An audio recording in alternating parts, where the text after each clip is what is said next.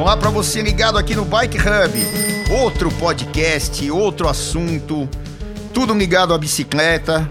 Para quem tem bicicleta como estilo de vida, então eu já convido vocês para entrarem lá no portal Bike Hub para para saber tudo de bicicleta, para comprar, para vender. Então, talvez seja o único lugar que você compra e venda bicicleta usada, acessórios. Quer vender uma roda usada que tá aí? Ah, estou com bicicleta disco agora. Minha roda não é, não é de disco, é uma roda cara de carbono, é uma roda é, normal de alumínio. Anuncia lá no Bike Hub, você vai ter alguém entrando em contato com você diretamente. O Bike Hub não tem taxa, não custa nada e você pode anunciar lá diretamente. Então, fica a dica de entrar no portal Bike Hub. E temos aqui o nosso dentro do nosso portal, né? A, a parte do podcast, que sempre entrevistamos uma figura do esporte e pegamos as figuras que estão atualmente em atividade, pegamos gente que anda de bicicleta fixa, monovelocidade, pegamos aí é, médicos, nutricionistas, osteopatas, enfim, tudo que é ligado a o mundo da bicicleta para que você tenha o melhor desempenho, a melhor informação, enfim. E hoje, né, estamos aqui com Marcos Telschnei. É, esse cara, de repente, a maioria de que, de que vai ouvir esse podcast não conhece o. o, o, o eu, eu, conheço ele como Tchê, né? Que é de, uma, de origem é, gaúcha, ele vai explicar aqui já já. É, um grande amigo de infância, né, meu e dos meus irmãos. Começamos a competir junto, ele começou até antes é, do que eu. E começou, na verdade, com meu irmão Clóvis, que foi para a Olimpíada de Seul, etc e tal. Fernando Moro, toda aquela galera é, que já... Mauro Ribeiro e tal, toda a galera que já passou até aqui pelo podcast do Bike Hub.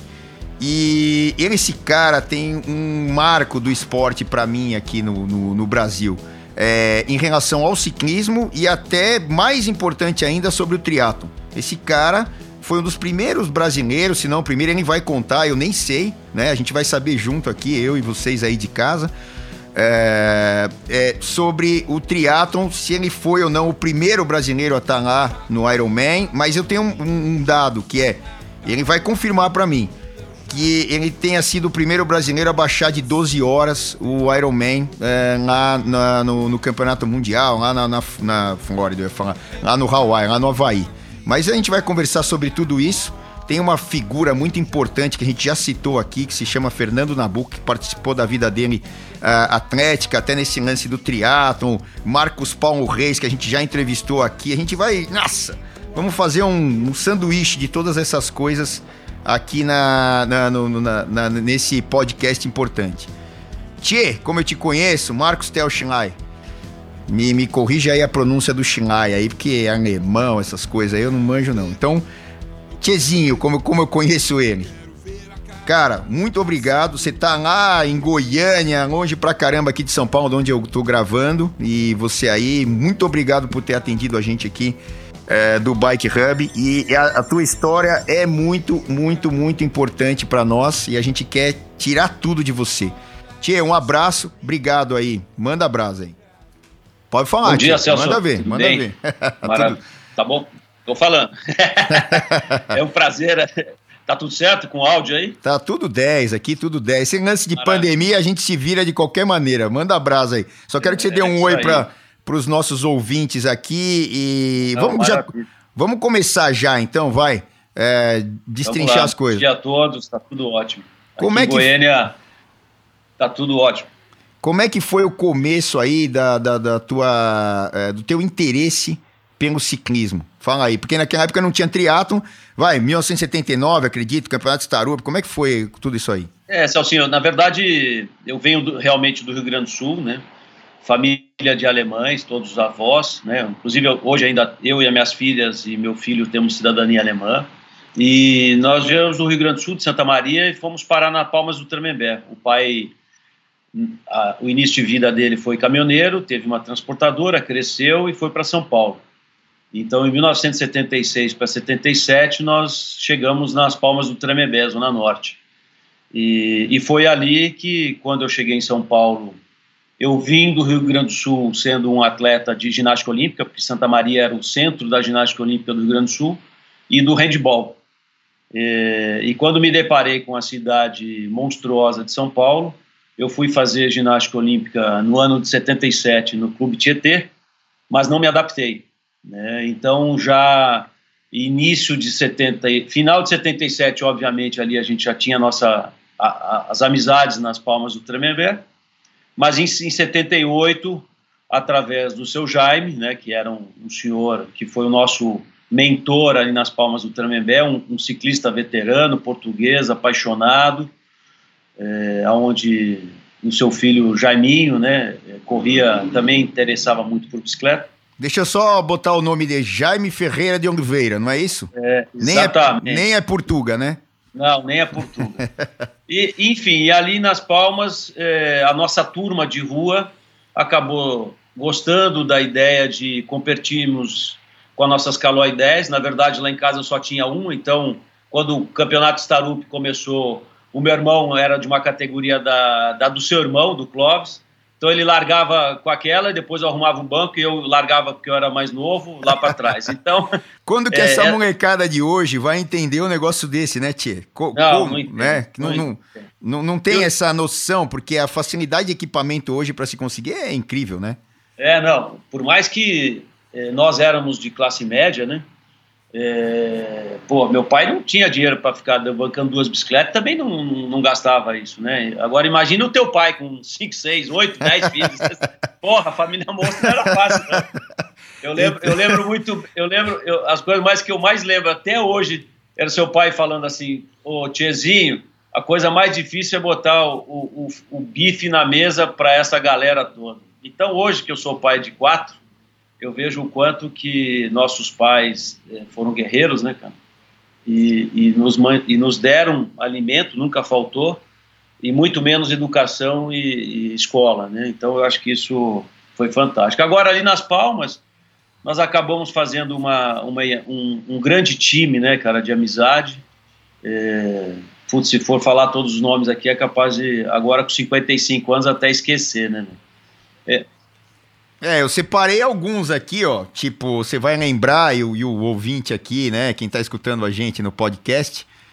É, a gente, é, só para completar isso aí, né? O time, pro pessoal entender o que aconteceu, aquela revolução do ciclismo nas Palmas, criada isso, e pelo apoiado Jaime, por Portolano ali, né? Que, que tá vivo até hoje com a bicicletaria. É, dele, então. Exato, esse é o Eduardo Nossa, Portolano, lá na Zona Norte, que é, teve a loja, a loja referência de bicicletas aqui principalmente durante os anos 80 e 90, né? E ainda tem a loja lá e tal. É, e alguns nomes que saíram dali foram campeões é, paulistas, paulista, brasileiro, pan-americano, foram para a Olimpíada. É, então, assim, mundial, depois se interagiram ali com o Mauro Ribeiro, que foi campeão mundial e tal. É, é, e, e, aí, assim, tem lá o Clóvis, que foi para a Olimpíada de 88. O, o Ney, né? o Rodinei loucos, né? Tassinari. Ney, e Baca, os mais loucos, é. né? Baca, Antônio Geraldes. O, o, Antônio... o Antônio Geraldes, o Baca, o Carlão, que não, depois não competiu muito, o Marcola, que tem loja de bicicleta hoje em dia, o Vadinho, que é irmão do Ney, que não competiu tanto, depois foi pro autorofilismo, o Kleber, que é, que é meu irmão, irmão do Clóvis, e aí teve seus campeonatos paulistas e hoje tem a sua loja aqui e andou no mountain bike, é um cara é, escreve para revista, etc. O, o Carlos Alberto, e, e tem um, é o teu irmão, o Tchê, é, o Tchezão, né? Era o Tchezão e o Tchezinho, como eles vieram de, de, de eh, Santa de, desculpa, do, do, Rio Grande do Sul, tinham esse apelido lá. E tem um cara, assim, ah, claro, tem um monte de outros, desculpa aí, não falar todos, mas a gente vai citando aí durante a, ah, ah, ah, o Jaiminho, pô, o Jaiminho, o seu Jaime. Né? o Lapa, que foi campeão, campeão brasileiro, né? O, é. o Paulo o é, Vanucci, né? Fui campeão até... brasileiro. Comigo. Júnior, com você. Foi meu atleta. Foi, foi seu quando atleta. Tive, a gente chega nessa fase aí. Eu fui, eu fui técnico dele. É. Você tava junto, não tava? Tava, eu tinha 16 anos, eu tava começando. Eu levei pro Campeonato Mundial em Marrocos, foi. cara. Pô, o resultado. Isso. O, aí foi, foi campeão brasileiro lá em, é em, Belo Horizonte, né? Então, foi meu primeiro, minha primeira viagem fora de casa, com 16 anos. Que, que na época a gente não viajava, não tinha grana pra pisciroca nenhuma, para não falar um palavrão aqui. Tem criança na sala, né? O seu irmão, então... o seu irmão quis bater no. Como é que chama? No, no, no Santa Catarina. No, ah, no, no, no, no, Dela, no, no Dela, no Dela. É, cara, tem um monte de história. Eu lembro dela, jogou cadeira pra tudo quanto é lado. Eu, pô, foi engraçado pra caramba. E, e, e aí, é, é, até pra o pessoal entender, né? Se a gente fosse ficar falando aqui daquela época, meu, a gente ia varar dias e noites, mas a gente quer ser objetivo e mostrar o que, que o ciclismo era e, e, e para onde foi e tal. E a gente vai misturar tudo isso com o triatlon, que é um tema central aqui do, do Tiezinho, do Marcos Tel. E, e, só um, um dado, né? É, nós éramos, é, começamos a competir em 79, era um campeonato que hoje em dia não tem muito, que é de estreantes. Antes de você se federar e, e entrar ali para a federação e, e, ter reconhecido uma carteirinha como atleta federado de ciclismo. Tinha um cara lá, eu vou falar um cara, hoje é, é como Sim. nós, senhores, né? Eu tenho 50, você tem 55 e, e ele devia ter por aí uns dois anos a mais. E eu encontrei outro dia, que era pelo menos para mim, e não sei para você, você vai lembrar, mas que era meio um ídolo, porque ele já era federado. Olha, o cara é federado, Israel, era o Israel, Israel lá da correu, nossa área. O Israel correu comigo na, na, portuguesa, foi meu primeiro time federado, lembra? Ah, então, vou chegar nisso aí, né? Aí você já vai emendar aí. Mas só para é. lembrar do Israel, e aí a gente vai mandar esse podcast para ele também. Eu encontrei o Israel outro é dia, mesmo? num treino de louco aqui no, na Marginal. É tipo um mini rachão, caramba, que a gente faz aqui nas Marginais. Lá para um lado da Zona Leste, que ele sai no domingo, lá é um, é um, é um treino que sai de lá.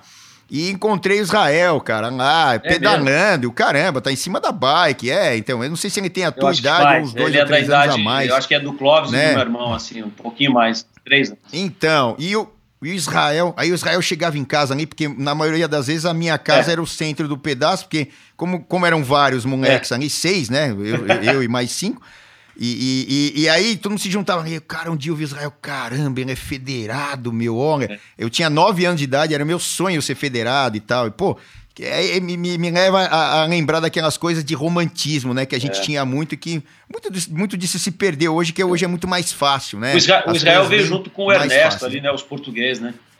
O Ernesto que tinha os postos. É, o Ernel, o, o, o, a moçada vem até hoje aqui comprar bicicleta comigo da é. família do Ernesto. Eles vêm aqui. Bom, é, até hoje, e até hoje. E, até e hoje. o Nivaldo, hein? Você é lembra do Nivaldo, o nosso velhão? Tá vivo ainda? O tá Nivaldo. Correndo, tá ele tá vivo, competindo, é. e nas provas que eu vou, quando é, são provas federadas aí e tal, é, ele tá, ele tá competindo na categoria lá, 70 anos, sei lá quanto. Nivaldinho, que era escalador e continua sendo escalador, o terror eu, eu desse pessoal do, aí, né? Como é que chama da, da portuguesa? O, era Mauro? Não, era... Ah, é, não, era ali que competia ou que, que cuidava? Muito engraçado. Lauro. Ah. ah, o Lauro. Ah, o Lauro, o Lauro até hoje. O Lauro até hoje tá. O Lauro, ele trabalha com um dos. Que já, uma das pessoas que já foi entrevistadas aqui é, por nós, que é técnico. E o, o Lauro é o braço direito é, desse técnico hoje aqui. E, e, até hoje tá pedalando em cima da bike. Lauro Ratinho, né? Era o apelido dele. Mas é lá naquela época. muito bacana, então, né? É, é do... Acho que ali a gente fez uma base não só de uma educação esportiva, de rua, e que eu, eu acredito que cada um de nós, nós éramos aí quase 22 meninos, né? A nossa adolescência ali, a gente se dava muito, óbvio, tinha um xingava o outro, brigava, mas é coisa de menino. Né? Ah, é então, é, mas eu fiquei muito feliz até que esse início de ano, achei né, o grupo nosso de WhatsApp, que essa pandemia fez todo mundo reencontrar todos esses amigos das Palmas na, num grupo de WhatsApp. Quer dizer, todo mundo se amando, se adorando, cara, porra, com muito respeito, né? Então, se xingando. Se xingando. Porra, teu irmão lá, teu irmão nos Estados Unidos, né, eu aqui em Goiânia, eu acho que em breve agora eu tô voltando a São Paulo, depois de 22 anos, é necessário profissionalmente. E, enfim, cara, eu fiquei feliz que tá todo mundo bem. Pô, legal. É, seus pais bem, o pai do, é, pai do então. Pedrão, porra, o Pedrão tá lá em Jundiaí. Pedro Haldenshield, eita, é. narigão. É, o Pedrão. Então... Exato. Ó, só para fazer justiça aqui, do Ronaldo ah. Martinelli, acabei não citando o nome do Ronaldo Martinelli, que o, o, o Lauro hoje trabalha com ah, o Ronaldo é. Martinelli, que é especialista em treino de potência e tal, e já, já, já e tem o podcast. Quem tá, quem tá ouvindo aqui o nosso podcast com o Tchê, o Marcos Telschnai, e a gente vai falar muito de triatlon já já, é só a introdução aqui para o pessoal entender as raízes, né? É, onde, é, onde a gente é, plantou ali, é, e, e, na verdade nós fomos plantados pelo seu Jaime Ferreira de Oliveira e o seu Eduardo Portolano, principalmente, dentre tantos, o seu Ângelo Guarizo, Sim. que era das Palmas, falecido agora há um ano, é, e eu, eu sempre levei ele nas transmissões da ESPN, era das Palmas Sim. ali, morava ali nas Palmas, e, e, também daquela geração. É que o nosso núcleo foi cuidado mais pelo seu Jaime ali e tal, e o seu Eduardo. Mas é. Então, o, e o Ronaldo, que hoje é especialista em treinos de potência, que já é, participou aqui dos nossos podcasts, já já vai, vamos ter outro com ele. É, é, é tem alguém do nosso meio lá, do um é, nosso, que, nosso que treino de potência era subir então... a Serra da Cantareira, né, de Calói 10. eu, nunca, eu nunca vou é, esquecer uma tem... vez que o, o, o, Vadinho, o Rodivaldo, Rodivaldo Tassinari, falou assim, vamos subir a, a, a subida da Cantareira abraçados para ver se a gente dava. Não, pareciam duas gazelas, né, fazendo minhoca na, na Cantareira. Nossa, cada história. Fora, fora as curvas nas descidas é, então, que você se perdiam, né? Você também era, você era completamente louco para descer com, com o Baca e o, e o Ney. Nossa. E o Ney. A gente ficava, a gente ficava disputando no trânsito, quem passava o farol. Bom, é, isso aqui é. a gente era moleque, né? É, não, é, não, não, façam isso, não é em casa, na rua, Pelo né? Não façam isso. Mas a gente ficava disputando quem conseguia passar o farol vermelho e passar entre os carros, passando no, no, sentido contrário, assim, 90 graus ou uma rotatória. E como a gente andava muito no, no trecho urbano, é, para o pessoal em casa entender, saímos da zona norte de São Paulo, tem mais ou menos uns 25 quilômetros até o velódromo da USP. E a minha adolescência e a do Tchê, a gente passou treinando, né, Tchê? Né? Passamos, né? Tinha negócio, assim, nada contra quem gosta de ir na balada, quem, meu, isso é cada um. Mas assim, nós passamos no velódromo ou na estrada, o Tchê aí vai falar aí correndo a pé, nadando e, e pedalando, do triatlo e tal, mas a gente passou em cima da bike, então era um troço que a cada dia a gente se provava e tentava nosso, coisas novas. O nosso sábado né? era e... bombril na mão, areando os, os raios das rodas para quem Pô. é que ficava com ela mais brilhando, mas o Vadinho ganhava. O Vadinho era é. o cara que tinha a bicicleta mais enjoada, né? O é, e o Caol, né? Lembra do Caol? Oh. Né? Lembra do Caol? Passava o Caol e, e fazia brilhar e cada, o aro da bicicleta. Não, então, que era cada um dente da, da, da, corrente passava uma, uma, um paninho para tirar a sujeira no meio de cada oh. dente da corrente. Esse era o nosso sábado, porque a gente tinha domingo ou treinava grande ou correr.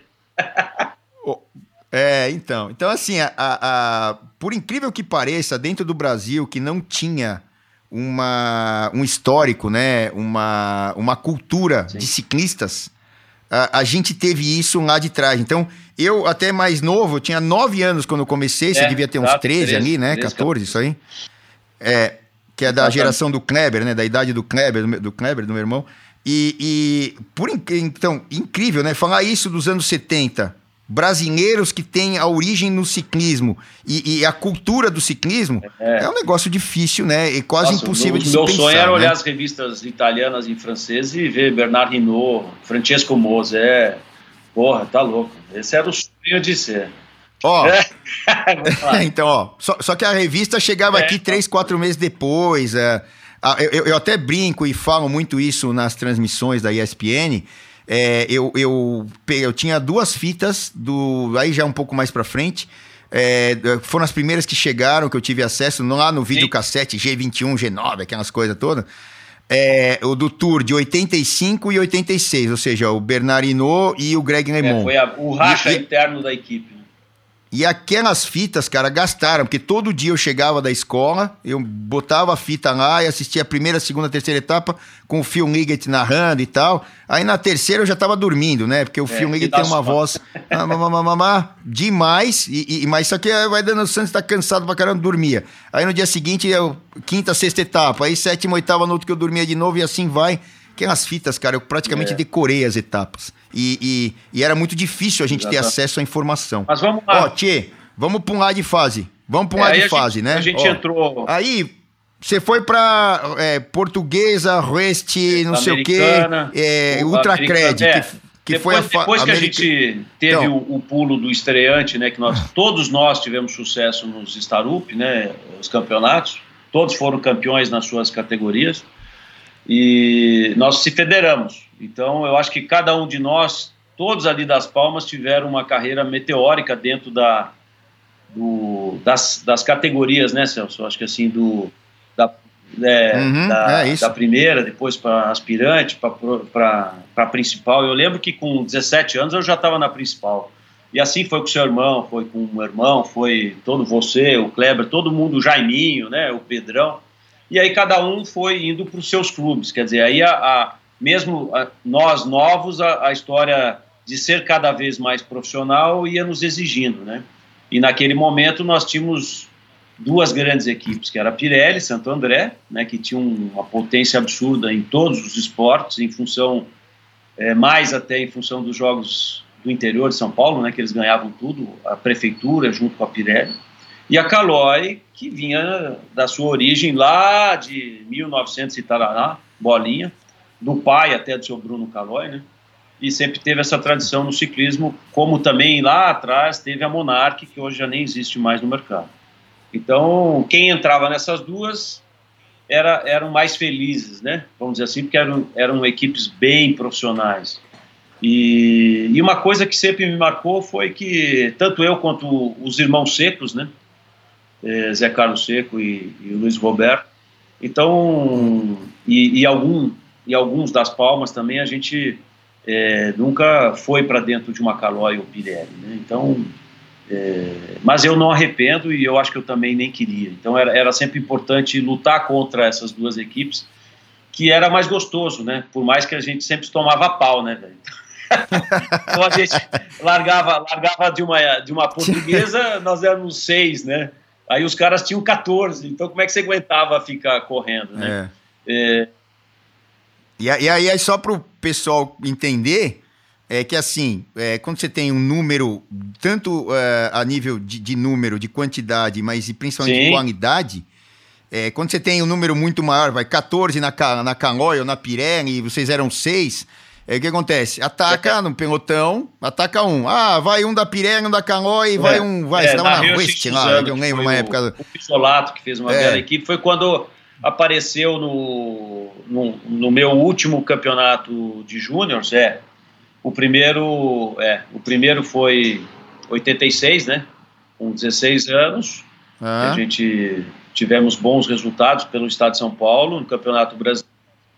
Não, mas aí não, você não, já era 1986 técnico. não, eu fiz com o Jaiminho e o com o Jaiminho e o Vadinho, nós fomos seleção brasileira, é, que até nós fomos para Medellín. É, no campeonato o, foi o ano que o Mauro Ribeiro foi campeão mundial de meio fundo. É, nós fomos para Medellín é, participar do que foi o meu primeiro campeonato pan-americano de júnior na Colômbia e Medellín. É, foi uma loucura essa viagem até. É, época de Pablo Escobar, que mandava no esporte. Eu, é, eu, eu, e o Feijó, Feijó lá de Americana, a gente só. Eu cheguei em Medellín sim, num sim. treino daqueles loucos do Timon eu sobrei e ele me tirou de. Tava cinco meses treinando quarteto, da quarteta. com Mauro Ribeiro e Fugraf e Jaime, e ele me tirou, botou um Zé Ruela lá, que eu nem lembro mais o nome do, do menino, mas Zé Ruela não, é no bom sentido, que vai que esse cara escuta, é, ele vai me xingar, mas assim. Porque o cara não tava é, se preparando como você ele, tava, né? Aí me mandou pra estrada. Aí eu só tinha o Feijó na estrada, né? Que treinava.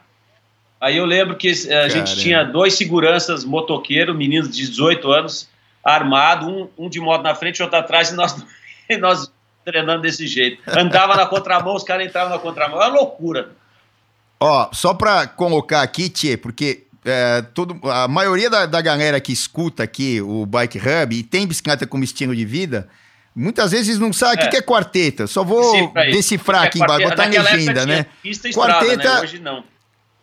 Então, é, quarteta é, é assim, é, são quatro atletas, é perseguição por equipes na pista, aqueles 4 mil metros, largam, tem aquele revezamento que um atleta Isso. aproveita a tá, tá. curva e a inclinação da curva, passa por cima, é, é, faz o câmbio e tal. A quarteta, que hoje em dia é, os dominadores são os ingleses, Sim. principalmente hoje. Ah, Brandon Wiggins aí é, foi campeão olímpico, campeão mundial, já encerrou a carreira e tal, mas para terem uma referência. E a quarteta de estrada era o 4 por 100, eram 100, eram 100 quilômetros, quatro atletas revezando. É como um, um contra-relógio por Isso. equipes hoje do Tour de France. No, no, Tour de France largam os oito, né? Hoje em dia eram nove, agora oito. É, na, na, na, na, no, no contra-relógio por equipes, né? É, na, lá no Tour e ou outras voltas, e ali eram quatro atletas só, e, e, e essa prova era uma, uma prova de campeonato mundial Exatamente. e de Olimpíada, né? Uma prova oficial. E, e aí, é, toda. Então, o que eu falo, e o que eu falei outro dia num dos podcasts, agora já não vou lembrar qual, e muitas vezes nas transmissões, é que assim, a melhor escola do ciclista, para mim, tia, eu não sei a tua opinião, não sei se você vai concordar ou não, não combinamos nada, mas está surgindo o assunto. A, a melhor escola para um ciclista, para mim, é, existem várias modalidades, é. é o velódromo. Porque no velódromo a intensidade está sempre em alta, é, você não tem freio, Sim. não tem câmbio, é, ou seja, não tem nada do. Ah, o Strava, o, o, o Garmin, o, bom, medidor de potência até hoje pode ter, mas é, é o que acontece para auxiliar no treino? Mas ali é no pelo. Se você errar uma tomada, uma curva, ou for um pouco para a direita, um pouco para a esquerda, você derruba um pelotão inteiro, porque não tem como frear a, a velocidade, você não pode baixar de uma hora para outra. Então a habilidade e acelerações e, e tudo isso é impossível de você ter em outra escola. Então, como você andou na pista e todo mundo lá das Palmas andava na pista, a gente ganhou muito com isso, coisa que hoje pouca gente tem acesso. Eu acho que talvez os caras do Rio, lá que tem o velódromo, mas não é na mesma intensidade, infelizmente, porque não tem provas, né? Não, não é desprezando nem nada, mas a gente competia todo fim de semana na pista, no velódromo. E, e poucas pistas que a gente tem e tem, a, tem gente andando, é, né, eu, eu, quando chego em São Paulo de avião, que passa ali por cima da USP, me dá uma tristeza ver aquele velódromo. Eu sempre sento na janelinha e olho para aquilo ali, eu nossa, é, é, muita lembrança bacana. Você tem toda a razão. Eu acho que o, acho não, a certeza absoluta que o velódromo nos deu uma sensibilidade de tempo, de velocidade, de espaço, porque andar a 60, 70 por hora num pelotão com 15, 20, 30 caras, é, que eram as provas de fundo mesmo, ou até mesmo né, de, de 40 quilômetros dentro do velódromo, rodando, e, ou até mesmo na, na, na, nas provas de revezamento, onde você sobe na parede e tem que voltar certinho, sem bater na roda do seu companheiro, isso daí dá uma, uma sensibilidade neurológica, né? É, fantástica de você não errar. E isso, Celso, eu falo até para meus filhos hoje, a maior educação que eu tenho hoje dirigindo um carro ou viajando, que eu ando muito de, de carro viajando, eu, você percebe, né? Eu acho que nós todos que tivemos essa escola da rua, das marginais, dos, dos vácuos de caminhões, né? Que era a nossa loucura de treinar, é, nos dá uma sensibilidade e uma, uma interpretação é, do automóvel que vem a, na, no contrafluxo para você é, saber se dá tempo ou não dá tempo numa ultrapassagem ou se o cara vai te pegar ou não vai quebrar. Então, assim, eu, eu, eu vejo que isso ninguém tem. E depois a gente vai entrar no assunto do triatlo, mas eu sempre falei isso desde quando eu fui para o triatlo, que eu fui, eu acho que o único ciclista que fez a transição para isso. O Campesato tentou, mas não foi. Mas eu segui uma carreira curta, mas eu segui dentro do triatlo. E eu sempre disse para Fernanda Keller, para o Armando, para o Alexandre, para o Djamadruga, Madruga, que acabou de comprar uma bicicleta de, de velódromo com seu irmão e, e, me pediu essa orientação, porque ele vai fazer um negócio bacana no final do ano. Ele ontem, ontem até me agradeceu que chegou a bicicleta lá do seu irmão. E ele vai fazer. Ó, o nominho, o nominho, do, o nominho do Dia Madruga tá aqui é, na minha pautinha, aqui no meu garrancho. Então, eu, eu, eu, sempre comentei, não, eu não vou entrar no, ainda no assunto triatlo, mas sempre comentei a, a, todos os meus amigos daquele nosso início de triatlo lá, 83, 84, 85, que já tinha uma galera, que eles deveriam correr de bicicleta, eles deveriam aprender a andar dentro de um pelotão para saber andar de bicicleta no triatlo. Mas infelizmente é, é, era difícil, né? Também era, é, era tinha que ser compreensível que isso aí não era o métier dos caras, né? Num, num é. processo ah, de... ó, tem um... Mas então, o velódromo, é, é, o velódromo é, isso mesmo. O velódromo é uma escola é, fantástica para todo mundo. A, a, a nossas oh. laterais de perna e quadril é que digam, e cotovelo. Nessas... É, mu muitos ralados e eu lembro do Clóvis despencando lá de cima em Campeonato Pan-Americano aqui, e no Velódromo de São que Paulo, é... que era já mega áspero, né? Meu, meu irmão perdeu tudo, é. é não tinha, o ralado ia até o osso, cara, mas e, e, e, tem uma, uma, uma coisa, até que eu vou falar uma besteiraça aqui e tal, mas era da época e tal, né? E esse podcast acaba abrindo a gente para é, é, coisas lúcidas ou coisas não tão lúcidas que a gente podia fazer na época. Por exemplo, a gente morava aí na Zona Norte e eu falei, tinham 25, 30 quilômetros até o velódromo lá da USP, ou ia pela Marginal, ou pela, pelo caminho do centro que a gente chamava, por Sumaré e tal.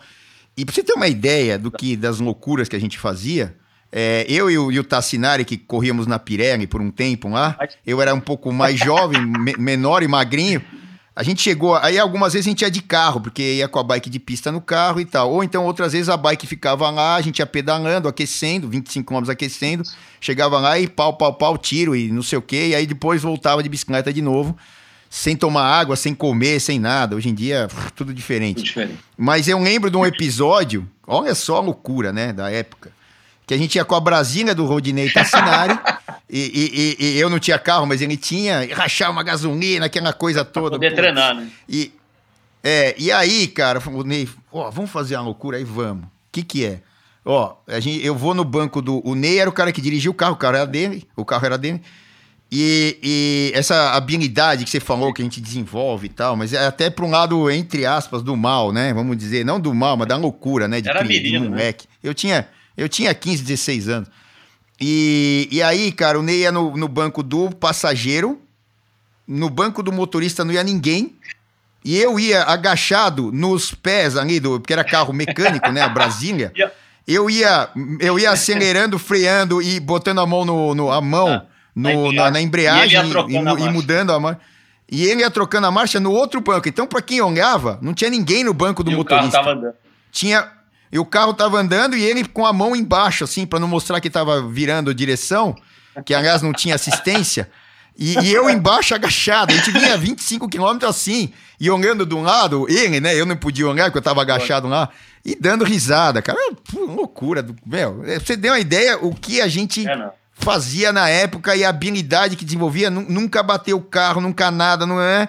fazendo uma besteira hoje em dia é, dessa, uma gente, loucura, né? A gente eu... tem muita história dessa época que é, hoje, hoje os meninos, eu tenho a minha mais nova, né? Tem 13 anos e, e, a, e, a, e o negócio delas é, é conversar e jogar e brincar com as amigas no online. Né? Tudo bem que a gente está no meio de uma pandemia, é, todo mundo em casa, no home office e, e homeschool, mas é mesmo a minha de, a minha de 19 até que brincou bastante na adolescência dela, porque eu também morava aqui em Goiânia num condomínio ecológico, então era tinha mais essa atividade de pé no chão, né? É, mas muito diferente. A minha filha de 29, o meu filho de 27, é, já tiveram outra outra outra infância, mas igual a nossa, é, eu não vejo possibilidade hoje é, dessa meninada ter igual. Né? Então, assim, cara, e enfim. Mas são épocas e é, épocas. Né, infelizmente, né? né? Épocas é, não, eu, outra, é, eu até brinco hoje em dia que assim, a realidade do. Eu tenho, eu, eu tenho um de seis também, então, até para falar que a maioria aqui que ouve nosso podcast tem filho também, tal. Quem não tem também não tem problema, é só fatos e, e dados. É, é, é, é hoje é, a criação é diferente. Ele tem o tal do tablet, ele tem o celular, né? E, e, e tá dentro do contexto de hoje, que é diferente, não pode sair é na rua e tal. E, até tem um fato, por exemplo, a gente é, foi criado ali com uma cultura que não existia do ciclismo, que a gente contou aqui algumas passagens. E mas tinha o time de baixo contra o time de cima lá da ah, rua, da, da, no futebol. A gente jogávamos taco, jogávamos. É, tinha oito. Os carrinhos de é, rolimã, as palmas. É, nas, porra, a gente, cara, eu não sei como nós estamos vivos, pra falar Também a verdade. Não. Mas, e, e, ninguém morreu. A gente, morreu. Vários sofreram acidentes com o carrinho de rolemã, com o taco, com é, não sei o lembra Né? O meu, meu acidente, o pior de todos, dentro do túnel da Fernão Dias, que o caminhão me espremeu na parede e eu fui jogado nas rodas do caminhão e me espirrou para fora. Aquele dia eu não sei como é que eu não morri. Aí eu só então, olhei que tava o joelho aparecendo o osso, lá embaixo o osso, aí o Jaiminho, todo mundo, oh, você não morreu? Não, não morreu, sobe aí, vamos, vamos embora, vamos descer, vamos pegar o caminhão na descida. E assim era a nossa vida. Cara, é, é loucura, loucura, loucura então, total. O ciclismo, depois que a gente se profissionalizou ali, né, entre aspas, na federação, todos nós tivemos uma carreira bastante razoável, né, dentro dos nossos resultados cabíveis. Competimos de igual para igual com todo mundo. E aí chegou um momento que você vai crescendo, como você também passou a sua, a sua fase, né, Celso, de um esporte sem muita é, condições de igual, igualdade a todos, né? E, e aí futuro, né? a gente pensava no futuro, né? É, eu, eu, particularmente, sempre sonhei em, em, participar de um Tour de France, um Giro de Itália, como nós todos sonhamos ali, né? Porque já que a minha característica sempre foi de muita resistência e de fundo, né? Não era nem um escalador, nem um sprintista, era mais para ser um ótimo gregário e quem sabe ganhar em algum processo, né? Então, a, a é, é, cair de lambuja um, um, um, título. Então, sempre nas equipes, é, nas equipes de é, Brasi é, paulista, brasileiro, eu sempre fui um, um, grande ajudante né, dos grandes sprintistas, é, como o Vanderlei Magalhães, na época lá, nossa, o Mauro Ribeiro, enfim. foram momentos de, de, da parte de júniores, quando você passa para ir ali depois dos 18 anos e, e, buscar uma vaga no sol de uma Olimpíada, que era o sonho, para depois galgar e tentar entrar no profissionalismo. Naquele momento, 87, 88, né? 88, Olimpíada de Seul, né? Ainda os profissionais não participavam, é, e nem, no, é, nem 92, depois, até quando foi Barcelona.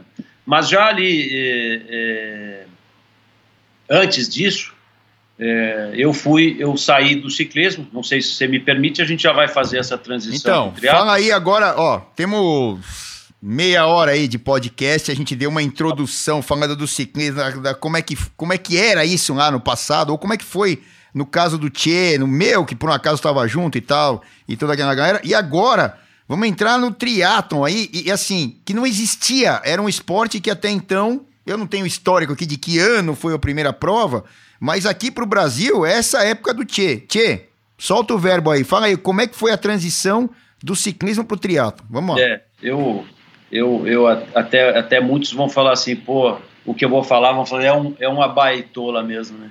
Quando você, quando você falou, até, até me veio muita, muitas histórias na cabeça e até arrepiei.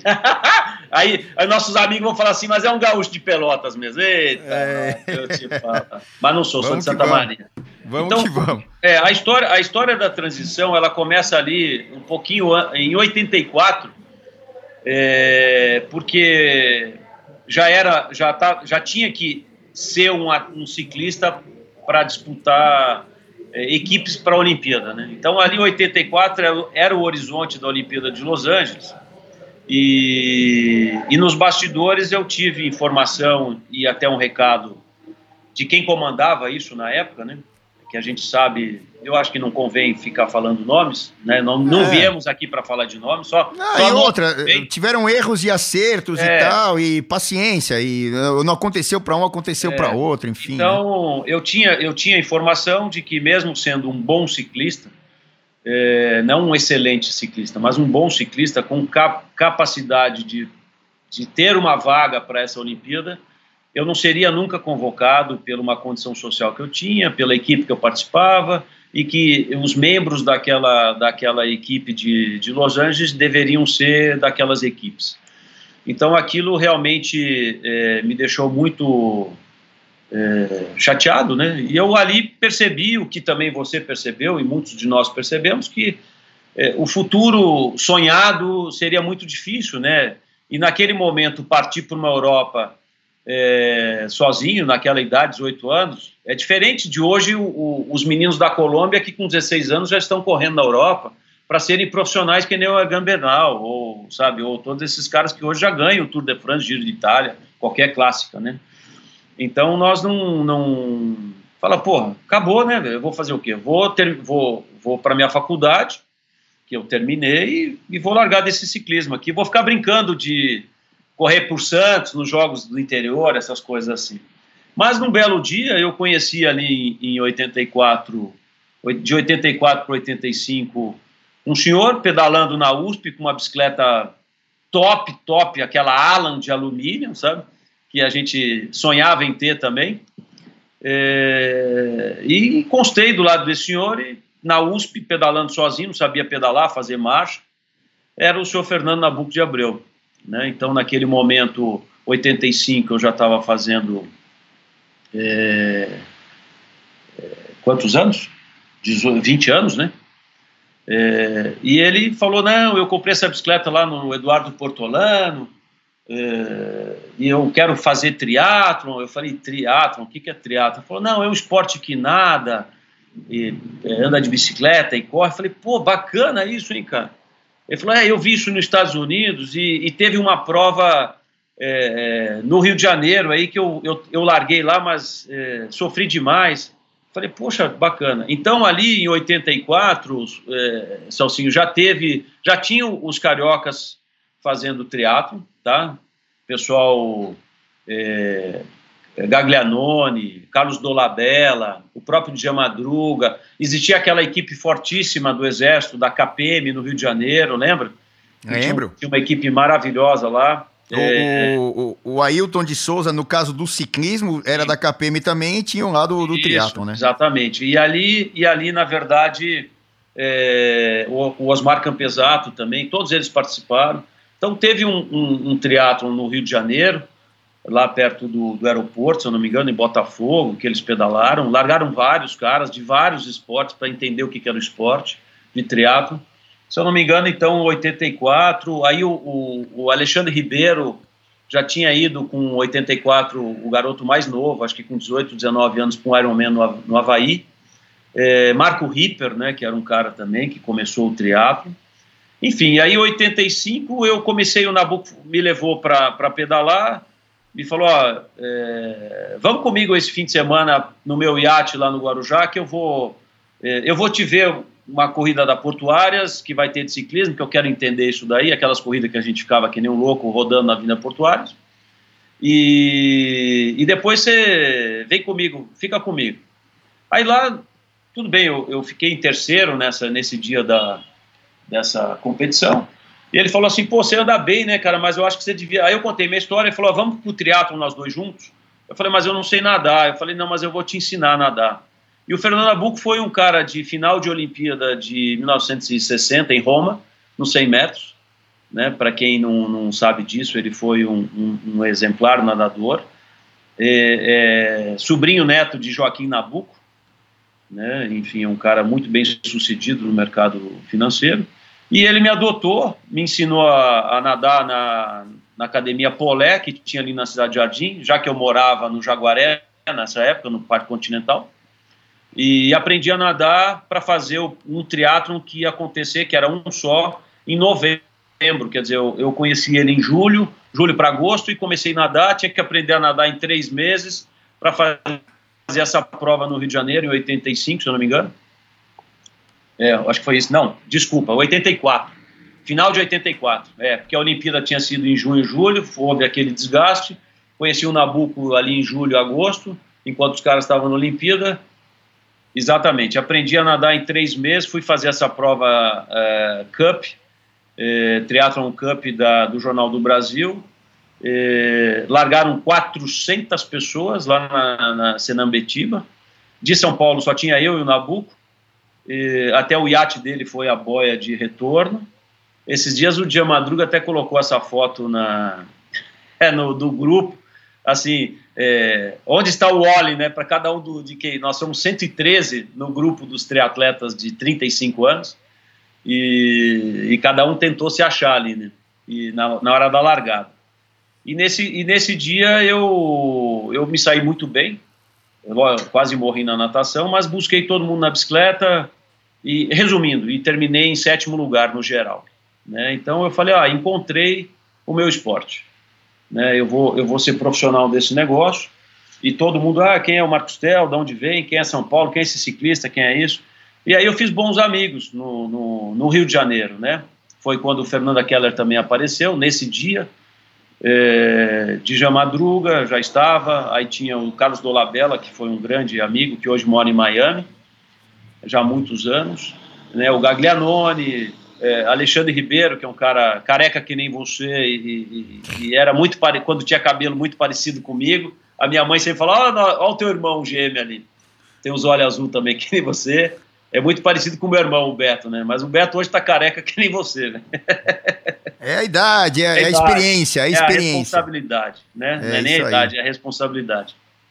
E ali é, fiz vários amigos e ficamos treinando, então, para o ano de 85, onde teve uma, uma primeira prova no estado de São Paulo, em São Vicente, no meio dos ratos lá. É, aí ganhei, não ganhei, aquela confusão de Santos. E logo o Nabucco me levou para os Estados Unidos para fazer umas competições lá, para entender o que, que era o profissional, os profissionais, né? Mark Allen, Dave Scott, Scott Tinley, numa, numa competição USTS que já existia lá, patrocinado pela. E nós fomos a Fort Lauderdale e depois nós fomos para Califórnia, aonde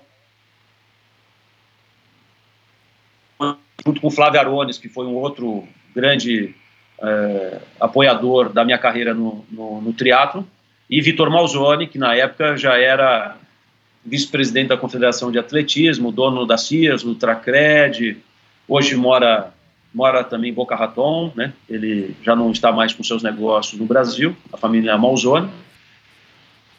E, e, esses três empresários me apoiaram e me ajudaram com, a, com relação a, a ser um profissional do triatlo. E, e aí, tive... só, só para te, desculpa te interromper, mas aí assim, é, é, a, você conheceu o mundo do triatlon que também estava conhecendo o Brasil, porque é, praticamente era um negócio engatinhando perto do que é hoje e tal. É, e aí começou já... em 78, né, Celso? 78 lá naquele lá fora dos generais da, em Honolulu, né? Os, os grandes homens, um da Marinha, um do Exército e outro do, da Aeronáutica, é, num jantar definindo quem é que seria o grande homem de ferro. E aí cada um escolheu o seu melhor é, homem né, da, da, da sua, das Forças Armadas, e lá eles fizeram então a travessia de Honolulu, que era uma prova tradicional é, de natação de 4 mil, de 4 quilômetros. Aí eles determinaram então a prova de fundo, que naquela época 78, na Olimpíada e Campeonato Mundial eram 180 quilômetros, né? Então teria que pedalar 180 quilômetros, e no atletismo seria, então, o, o, a prova de fundo, a maratona, porque cada um deles tinha um bom atleta.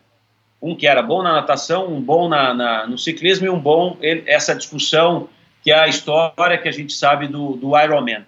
E ali, então, eles determinaram, ah, tá bom, então amanhã nós vamos fazer uma prova, vai ser melhor quem ganhar a, a sequência desse, dessa, desse esporte. E ali nasceu o Ironman, o triatlo. E em si, 78, e aí veio 79, quer dizer, no Brasil já em 83 já tinham pessoas é, praticando isso, e aí ele veio crescendo e, e, e, é o que é hoje, né? A chegar ao ponto de termos até atletas campeões mundiais como Leandro Macedo e, e Alexandre Manzan, na parte da distância olímpica, né? E ótimos é. resultados em Ironman. Né? E, então, olha aí, a gente já até emendou aqui na história do. Eu mesmo não sabia que era essa história, nunca tinha pesquisado é, e tal. Essa história é já... maravilhosa. Essa história Pô, é maravilhosa. Legal. Mas e outra? Depois, é, depois o, o, o triatlon logo saiu, porque dava muito transtorno para o dia a dia do tráfego de Honolulu, e aí eles, os organizadores levaram o, o, o Ironman que era super tradicional e continua sendo tradicional, Ironman do Havaí é Ironman do Havaí, o, o resto é franquia, tá certo?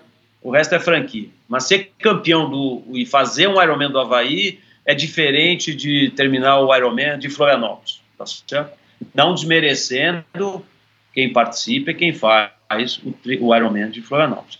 Mas existe é, é, a mesma coisa, né? Ganhar um Tour de France não é a mesma coisa que ganhar um Giro de Itália. Né? Então, é. é, sabe, tem. Então, tem mas ele saiu. Ou, ou uma na Suíça. É, ele saiu de, de Honolulu, foi para onde? Foi para Big Island, lá em Kona. Hum. Kona, que é a, é a, grande ilha do Havaí, né? Honolulu não fica na grande ilha, tá certo? Uhum. A grande ilha onde tem o vulcão, onde tem o vulcão é Kona.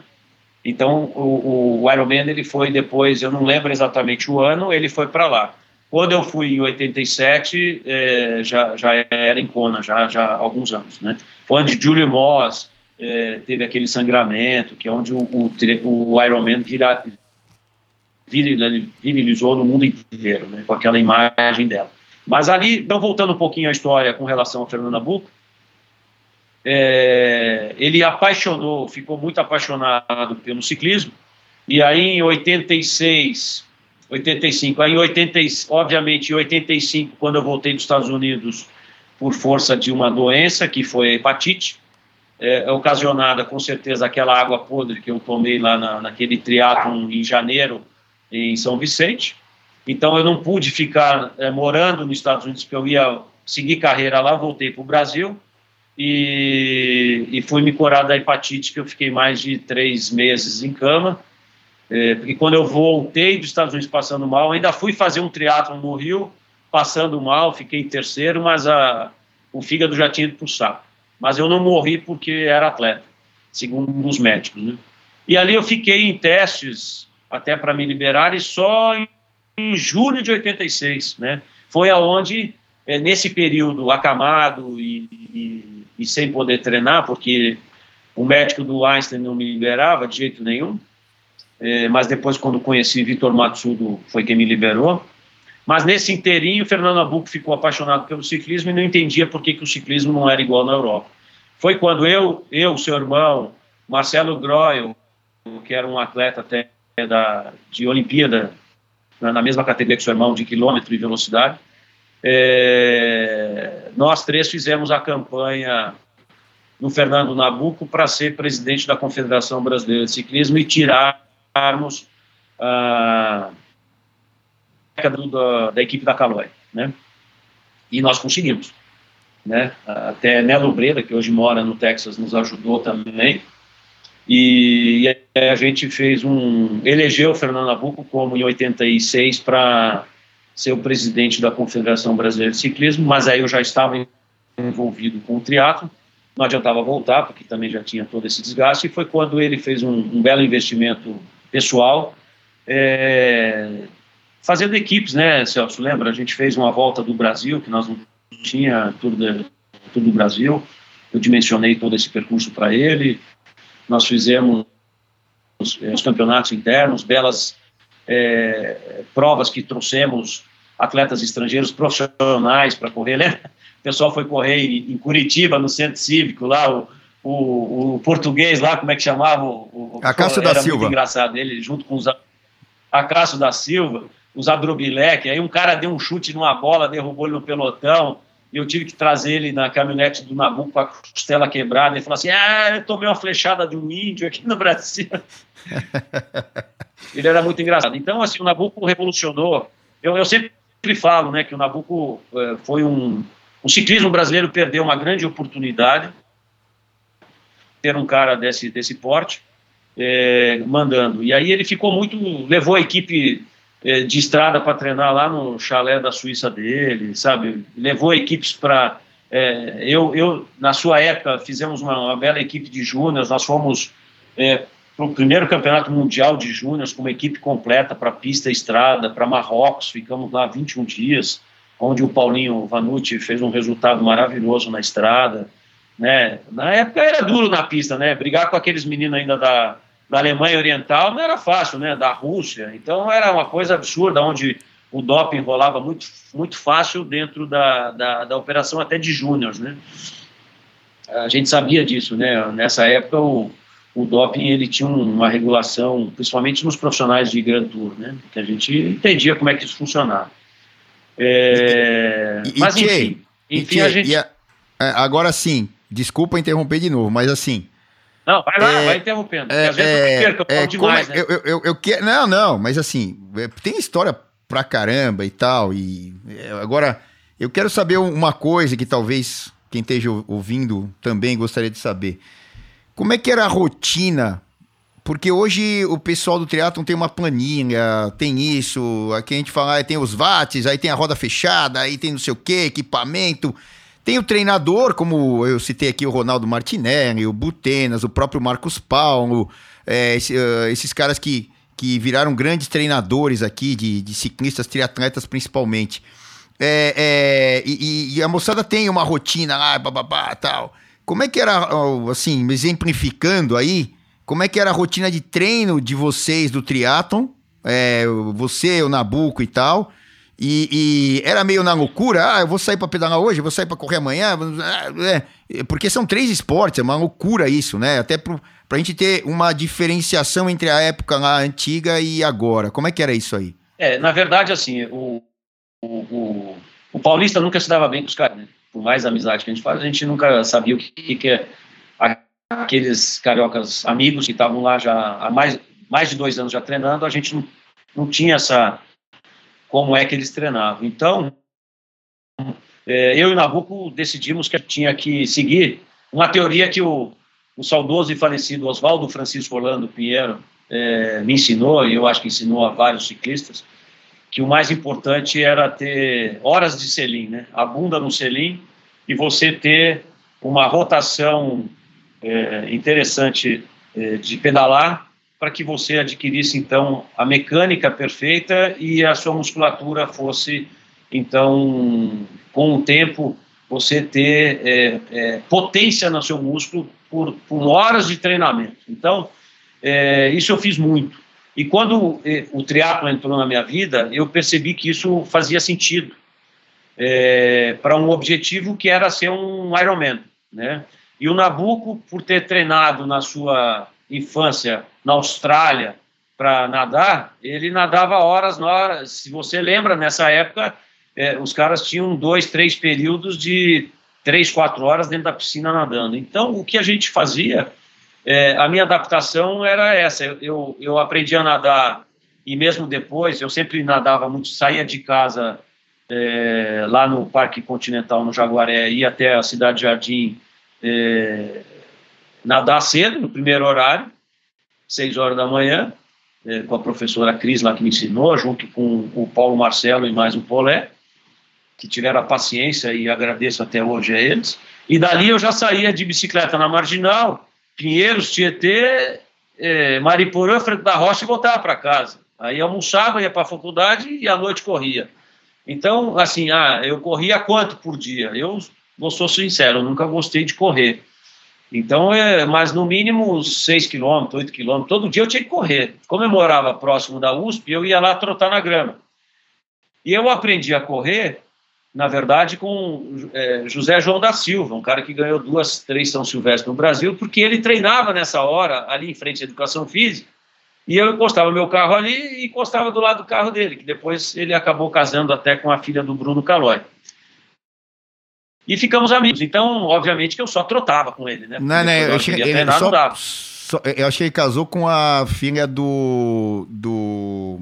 Não, do, que foi braço direito ah, do, do carro. Do Cláudio Rosa. Rosa. É. Cláudio Rosa. Cláudio não vai ter briga na família aí, depois a gente aí vai ter briga é, na não, família. Vai ter, é. exatamente. Cláudio, é, Cláudio Rosa. É, exatamente, é. Cláudio Rosa. E então, Celso, a base do treino era essa. A gente a potência que eu, que eu ia fazer era que a gente aprendeu lá de menino, tinha que subir montanha para ter força na perna. Né? E o triatlo não, não, não, requeria uma questão de treino, de explosão, que ia ter sprint. Né? E eu sempre fui acompanhando algumas corridas de bicicleta para não perder aquela arrancada de curva. Quer dizer, eu já tinha uma outra mentalidade dentro da, das competições que eu fazia de ciclismo, para não perder o contato com os amigos é, é, dessa forma. Corrida, eu corria sozinho na USP, porque ninguém entendia o que era triatlo, né? Veio uma, veio uma geração seguinte, quando o, aí mais a, a parte é, onde veio o Pietro Pedrinola, aí veio o Zolino, veio o Butenas, veio o João Paulo Diniz, veio, vieram aqueles, aqueles caras que eu treinava na Companhia Atlética com o Ricardo Delia, então aquele pessoal daquela, da, da academia começou a querer entender o que, que é que eu fazia de triar, porque eu fazia uns esquemas todos é, loucos, né, cara, de treino. Então, na verdade, eu era louco mesmo. Então, eu, eu fazia uns treinos planilhados, que eu mesmo fazia planilha. Quem me ajudou muito foi o Zé Rubens Delia, que era um, um, um, profissional da área de educação física, cuidava muito da equipe da Calói, né, a parte física da Calói. Seu irmão passou por muitos treinamentos é, quando a fisiologia entrou no esporte, né? É, e aí o, o, eu fazia os testes é, com o Matsudo, o Matsudo foi me orientando o que fazer, mas assim, então eu, eu aprendi técnicas de corrida com o Zé, né? que era o cara de São Silvestre, corria pelo mundo. A natação eu aprendi com o Nabuco no Paulistano e com o Polé. É, e o ciclismo era o que eu tinha. Era essa, essa era a escola. É, quando encontrava os carioca, eu e o Nabuco pegava avião quase todo fim de semana naquele Varg lá, que era de hélicezinha para treinar. E nem existe o pelotão aí da Marginal, que vocês ainda saem todo domingo. Lá existia um treino porque só existia uma prova por ano, que era no final do ano, né?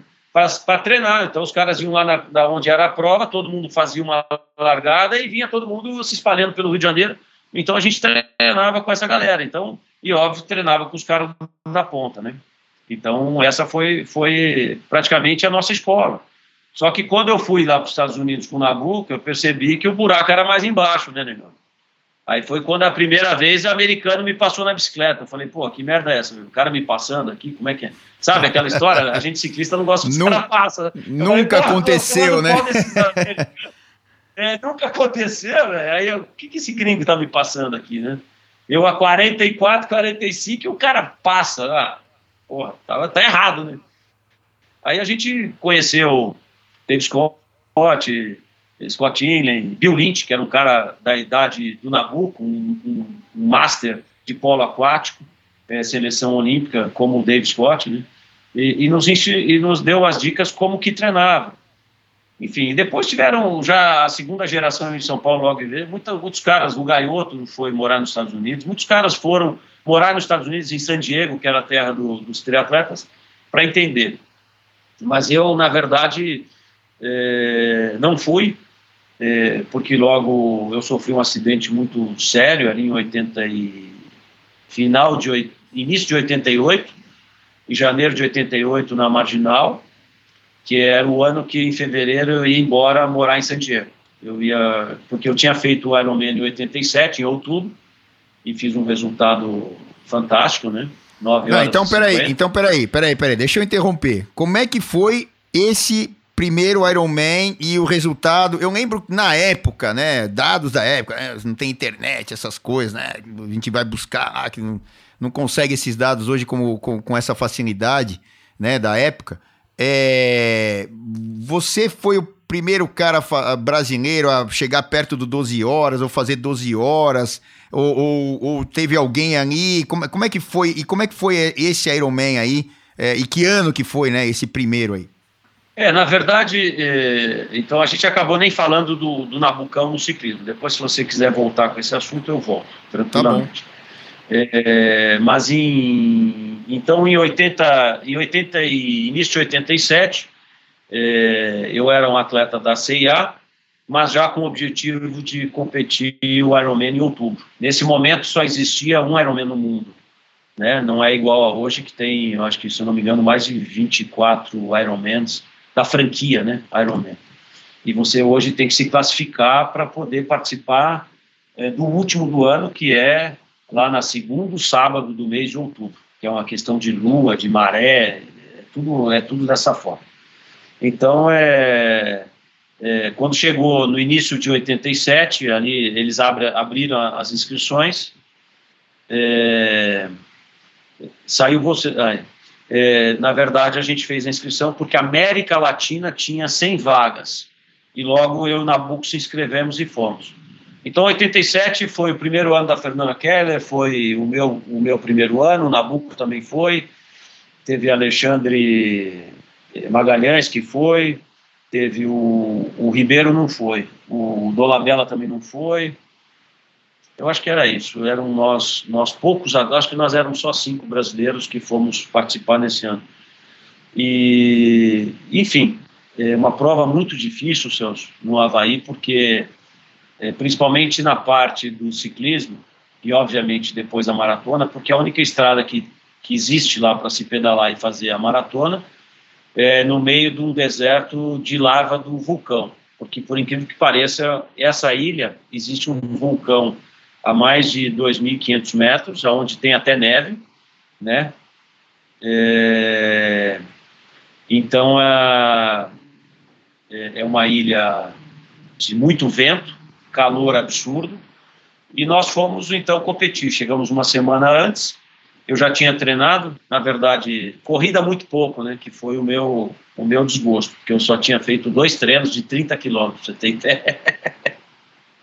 é, é. Enfim, larguei, lá, é, lá largam sempre, todos os anos, 1.500 atletas, porque é o que comporta a Baía de largada.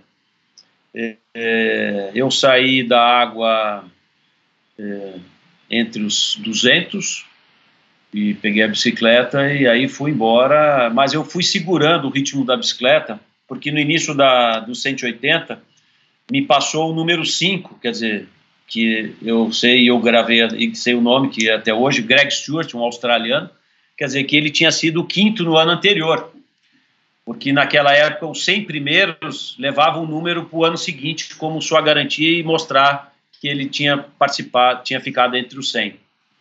Então, é, eu segui esse cara até a metade, mas aí eu falei, aí eu lembrei que eu tinha que correr 42 depois, né? Mas enfim, aí fui levando esse ritmo e entreguei a bicicleta com 15 caras na minha frente só. É, Mark Allen e Dave Scott estavam dentro do primeiro quilômetro e eu chegando de bicicleta. Quer dizer, isso dá um tempo de diferença aí de, eu acredito que uns oito minutos só. Então eu, eu falei, puxa vida, isso aqui vai ser hoje, né, cara? Vai embora. Mas aí comecei a maratona, e aí a maratona é uma coisa difícil, né, cara? Eu tive que, parei com 11 quilômetros fazer xixi, que tem os banheiros lá, e se não tem, faz aonde pode fazer. Aí quando você para a primeira vez é difícil, você dá continuidade. É... Aí no quilômetro 22 me passou a primeira mulher. Resumindo, eu cheguei, em... a minha classificação final foi 71, né, como também recordista sul-americano, 9 horas e 50. Foi um resultado muito bacana, até uma maratona bacana. É, perdi para as três primeiras mulheres, mas a primeira mulher, que foi a Paula Newby Fraser, né, essa mulher ganhou sete vezes a Ironman do Havaí, ela chegou em nono no geral, só para você ter ideia. Só oito homens ganharam dela. Então foi um resultado muito expressivo para mim, como o que eu imaginava ser. E nesse Ironman lá, já tinha decidido então que em fevereiro eu, eu ia embora do Brasil para morar em San Diego. E mas, mas esse foi o seu hum. primeiro Ironman? Foi, foi. Foi o primeiro e único Ironman lá no Havaí. E, é, e, então, esse foi 9 horas e 50 o total? Foi, foi. Ah, o e, Dave Scott ganhou, o Dave Scott ganhou com ah. 8,35. E, e esse número de, de 12 horas que eu tinha na cabeça faz algum sentido ou não tem nada a ver? Não, na verdade, é, não tinham, uh, ainda não, não tinha tido brasileiro abaixo de 10 horas, né? Ah, 10 é, horas. Tá. Isso, isso, Então, eu e, a, eu e o Alexandre Magalhães baixamos as 10 horas. É, e óbvio, depois, é, e foi, parece que a primeira vez também que Dave Scott baixou de 8 horas é, e 50 que eles tinham, fez 8 e 35, foi um absurdo de tempo, quer dizer, olha só como era, como, como faltou o treino de corrida, né, cara? Quem, é, uhum. quem era eu me comparar com 22 anos com o Dave Scott, que já tinha 30 e tantos, um cara que foi campeão olímpico de várias vezes no polo aquático, mas, é, mas, era, um, mas era, um, era um resultado bastante expressivo né? É, eu entregando a bicicleta 10 minutos atrás dele e o cara meteu uma hora e 20, né?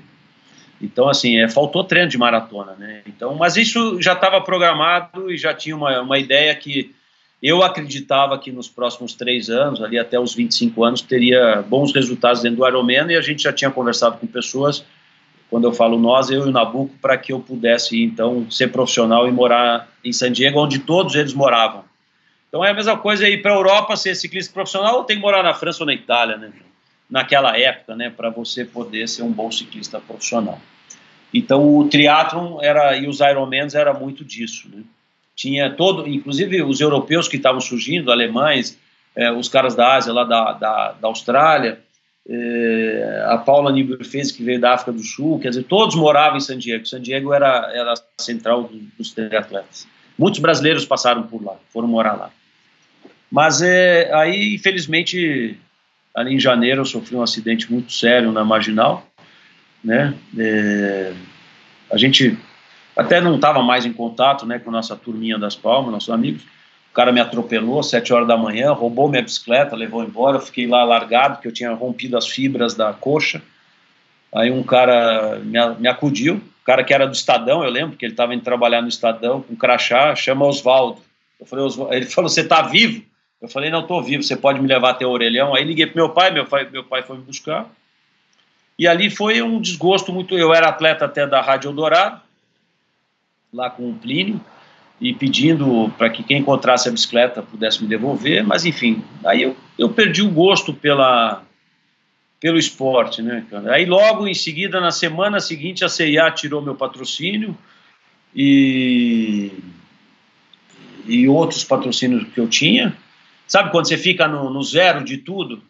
E aí eu, eu, ia ter que ficar mais três meses, quer dizer, até depois do meu aniversário em março na cama, por causa dessa fissura na perna na, na, nas fibras, que elas não romperam completamente, mas eu tinha que fazer um repouso absoluto para que elas pudessem voltar por causa da intensidade de treino do que eu pretendia, né?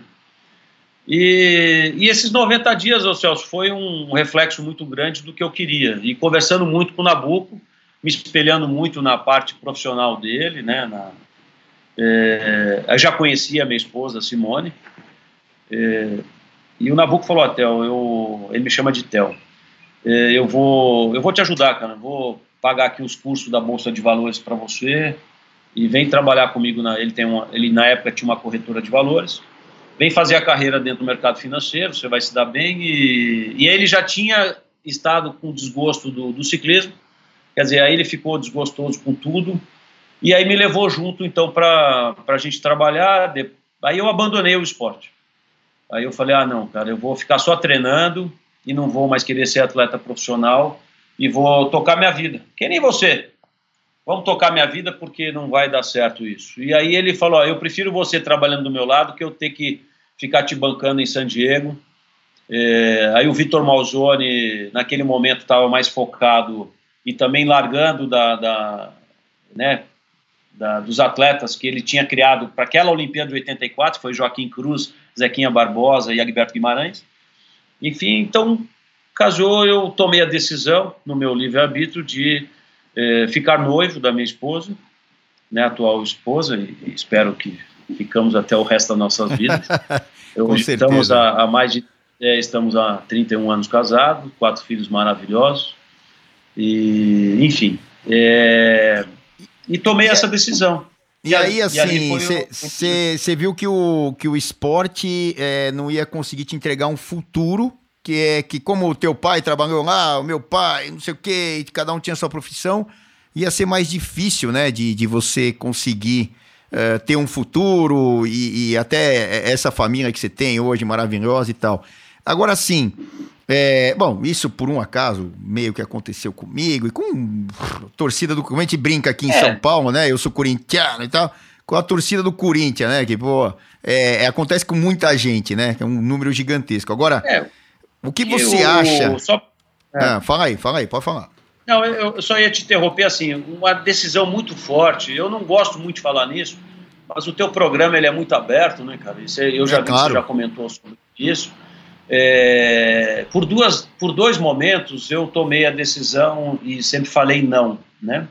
O primeiro momento foi lá atrás, quando o Mauro Ribeiro foi virar profissional na Europa, onde estava o Renato Ferraro, o Renan Ferraro, também nossos amigos, e, e, consequentemente depois o Vanderlei Magalhães, depois da Olimpíada de 92, é, quando é, falecido Vanderlei, né? que morou dentro do meu quarto por um ano e meio, na minha casa, e, e, o doping era muito forte, né, do que eles me comentavam, me mostravam, e a dureza daquela, daquela situação do ciclismo profissional. Então ali eu não aceitei os convites de, de tentar essa vida lá ciclista gregário na, na Europa. E quando esses 90 dias depois do acidente, conversando muito com o Nabucco, Nabucco sempre um cara muito antenado no mercado internacional, é, esportivo e tudo, com, com contatos, né? E, e, também com relação aonde já estava acontecendo as situações no, no triatlon é, profissional, é, é, foi até bom, porque daí eu já tomei essa decisão de não ir para os Estados Unidos, porque a escola do laboratório é muito forte, entendeu, Celso? Então, assim, eu falei, eu não quero isso para mim, porque isso vai dar um prejuízo grande para a minha saúde, que eu adoro o meu corpo, a minha saúde, eu sou feliz assim. É, eu não sei quanto tempo eu vou ter nisso, eu, eu quero ter o exemplo do meu pai e minha mãe, ter família, ter filhos, amigos, e estava com uma pessoa maravilhosa que está comigo até hoje, entendeu? Então eu, eu falei, ah, vamos, vamos fazer o que é de praxe, é, buscar trabalhos e, e, e, ter a família e vamos tocar isso. Então eu não, não arrependo, não tenho não, de nenhuma decisão que eu tomei na minha vida, de nada que eu fiz até hoje, nem mesmo das nossas loucuras lá das Palmas, muito menos pela transição do triatlo. Eu acho que o esporte ele, ele te dá muita educação, muito relacionamento, é, para uns mais prestígio, para outros menos, alguns se perdem nesse prestígio, se perdem às vezes na, em várias outras coisas, né? Como a gente já presenciou isso em, em várias modalidades e, e, vários amigos, né? Ou até mesmo em grandes loucuras de, de treinamentos, que os caras até perdem vidas, não tem noção do perigo. Mas enfim, eu, eu sou um cara feliz, né? E adoro o esporte e tento e tento passar isso para os meus filhos. Nenhum deles seguiu carreira é, profissional de nada, não não os forço a nada. Todos fazem atividades físicas, têm saúde bacana, porque eu sei o quanto ser profissional hoje, 2020, é dureza, né, Celso? Então eu amo é escutar você lá na ESPM, ver meu ver, ver o meu esporte da infância, que é o ciclismo daquela forma que hoje o mundo inteiro acaba é, visualizando na, nas TVs, né? E, e quando tem triatlon eu adoro ver os resultados e, e, também nessa pandemia acabei descobrindo esse grupo de 35 anos atrás dos, dos meus amigos do triatlon faltam alguns mas cara tá tô muito muito satisfeito né com esses meus 55 anos e saber que a gente é lembrado, é reconhecido, conheceu muitas pessoas, é, tivemos muitas oportunidades na vida, falamos não para muitas delas, mas falamos sim e às vezes tivemos uma, uma decisão errada, mas ela é de total responsabilidade. Então é o que eu sempre falo. Eu acho que quando a gente assume uma coisa, ela tem que ser levada a sério e tem que levar as suas consequências, né? Então eu eu sou um cara muito realizado e feliz com tudo que eu fiz, né? É, principalmente perfeito. com as então. amizades e com as pessoas que eu conheci.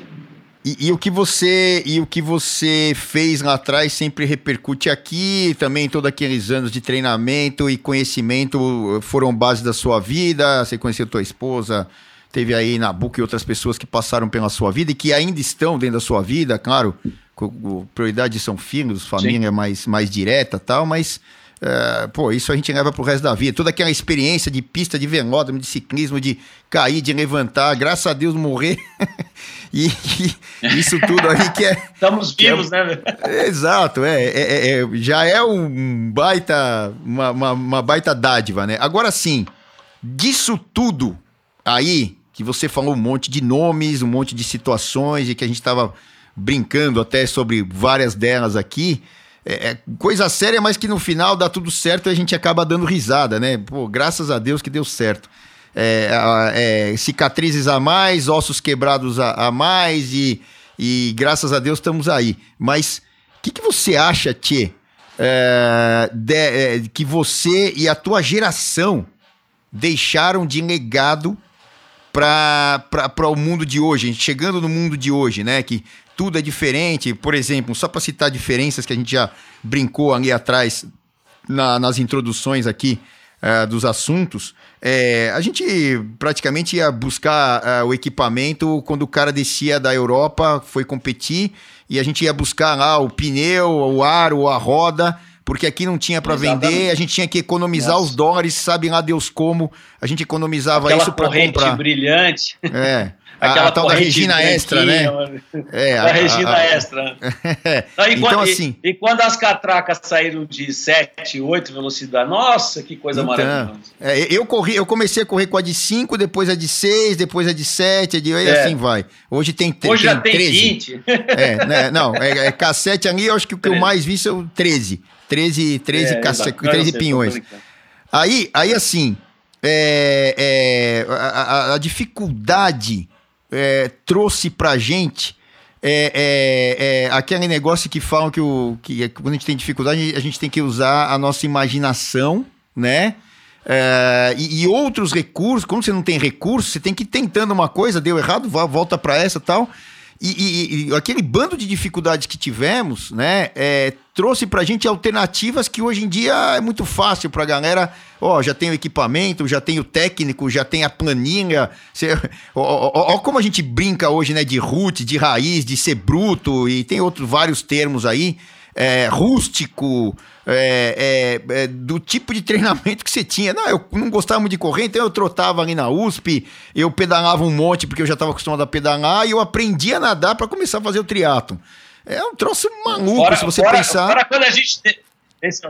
Fora quando a gente descia as escadas de costa, né? Ih, então, já, já citei aqui com o Mauro e o Louro, né? Quando fizemos aqui o podcast. Sim falando, cara, que loucura. A gente ia no velódromo lá ver corrida ou competir. E a gente ensinaram pra gente que descer a escada de costa era para preservar as pernas, porque o ciclista não podia descer de frente porque uh, machucava o, o, quadríceps, ou sei lá o que diabo lá, que, inventaram isso. E, e, tem histórias do, do, do, do, Mauro Ribeiro aqui, que eu citei isso no, no, no podcast com ele, que, ou em lives até que a gente fez aí na época da pandemia mais forte é, que uh, ele chegou lá no e desmistificou muito dessas coisas quando ele virou profissional e foi lá. Acho que era o Sean Kelly que estava com ele na recepção do, do, do hotel. E aí é, você tinha que fazer. Ele, ele brinca bem desse jeito, né? É, você tinha duas é. corridas. Uma corrida era que terminava lá no Tour de France, lá na etapa X, e a outra corrida era chegar no hotel e ir rápido pro quarto para descansar, porque você tinha que descansar rápido, porque no dia seguinte tinha, tinha, tinha de novo, né, a, a etapa. E aí, é, e aí ele fala assim, pô, eu tava com o Sean Kelly, que eu acho que era campeão mundial naquele ano e tal, e falando assim... Sim, era o Sean Kelly. É, pô, elevador, aí todo mundo chega ao mesmo tempo, 200 negros no mesmo hotel lá, tal, do, do, do ciclismo, né, das equipes. E é. mais os staffs, e mais 500 negros, sei lá quanto. Aí Chega lá, pô, faz a ficha ali no hotel tal e sobe pro quarto. Pô, o elevador tá lotado. Aí o Shankar olhou pra cara dele, se eu não me engano foi isso, falou assim, meu, vamos de escada. É, sei lá como é que é escada em, em italiano lá, escalera, sei lá como é que é. não, mas vamos, vamos tudo de escada aí, de escalera, sei lá como é que é. Ué, de escada? Você vai subir de escada dois andares? Não, cara, vamos subir dois andares aqui. O negócio era ficar num andar baixo. Você não ia, ia depender é. do, do elevador. Claro, ficar subindo um monte de escada lá pra cima não era bom. É, pô, vamos de escada. O cara foi de escada e falou: caramba, a gente desce de, de, costas lá no Brasil, porque então vai desmistificando aquelas coisas a nossa, é, que botaram a nossa Exatamente. cabeça, né? Então, assim. É, é isso, isso to... essa, quando é. eu entrei no triatlon, é, quando eu entrei no triatlon, nossa, desmistificou tudo que nós aprendemos lá com o seu Jaime, com o Portolano. O Timon. aqueles portugueses lá, da, o Timon, é, sabe, tudo, os, os, veteranos que nos acompanhavam, né? Então, assim, é, tinha um, eu lembro do português na, na, na Porto, lógico, na, na, equipe do português, o Santiago, o Santiago que era o nosso te, o mecânico, o cara não dava água pra gente, porque o importante era treinar 200 quilômetros sem água, sem comer nada. Exato. Então, até hoje, muita gente vai treinar comigo e fala, Celso, você não bebe água? Eu falei, não, eu bebo pouco. Porque aí eu explico que naquela época a gente não bebia, não comia. Eu cheguei a ter várias vezes hipoglicemia por falta de comer, de sair de casa, como a gente falava aí da Zona Norte, que a gente é, já citou ali, aqui. ali no teatro tem dois, tem dois loucos ali que gostam de não comer, que é o, é o, o tubarão e o, e o, e o pedrão loucura. Né? Esses dois não comem nem bebem. não, o tubarão não. O tubarão até. O, tu, o, O, o tubarão Pedrão, até come, bebe, mas o, o Pedro Loucura, até hoje eu encontro ele na, na estrada treinando sozinho, até hoje a mesma coisa, Pedro Loucura. Um abraço, um beijo para ele, quem conhece também. São caras das antigas, né? E, e, e ele sempre. Demais. Então, é. E, e então, ele sempre assim, fala legado, que. Tá... Fala, fala, aí, Tia, pode falar. Fala, fala então do legado aí, fala aí, fala aí. Não, não. Vamos falar do Pedrão. Pedrão, quando conheci o Pedrão, Tava eu e o Lang treinando, Benedito Acácio Lang, um beijo para você, meu querido, meu amigo. E ele, ele apareceu de short, velho, de jogar futebol. Parecia, lembrei eu quando tava com a 10, fui correr em Pinheiros, de, de tênis, meia, meia canela e de futebol. Foi, foi andar com a gente lá pro lado de Tapicirica da Serra, andava no meio da estrada. Eu falei, ô Pedro, quem é você? Anda aí atrás, dei mó bronca nele, ele lembra disso até hoje. um beijo, Pedrão. Se cuida, velho. Pedrão Loucura, uma, uma figuraça, né, do, do, do triatlo, aí ele fica, ah, eu tenho não sei quantas mil Ironman, não sei o que, que eu terminei, que eu não sei o que lá, pô, é uma figura, aí a gente vai lembrando dessas figuras, o Lang que você citou agora, que um baita ciclista, a, a, esposa dele, a, a, esposa dele, a Verinha, até hoje aí treinando, competindo e tal, uma figura do, do ciclismo. Já levei até com, como convidada na, na, numa etapa da, da ESPN lá, de Tour, de Volta, não me lembro. E então, e aí assim, toda essa galera que passou, tudo isso que você aprendeu, é, é, eu, eu, resumindo aí, o que, que, ficou de legado que você e a tua geração é, introduziram, ensinaram e aí deram aquele start, que é tão importante start, depois vai a coisa rolando. Como é que foi? O que, que é que você acha que são os principais ou o principal legado de tudo isso?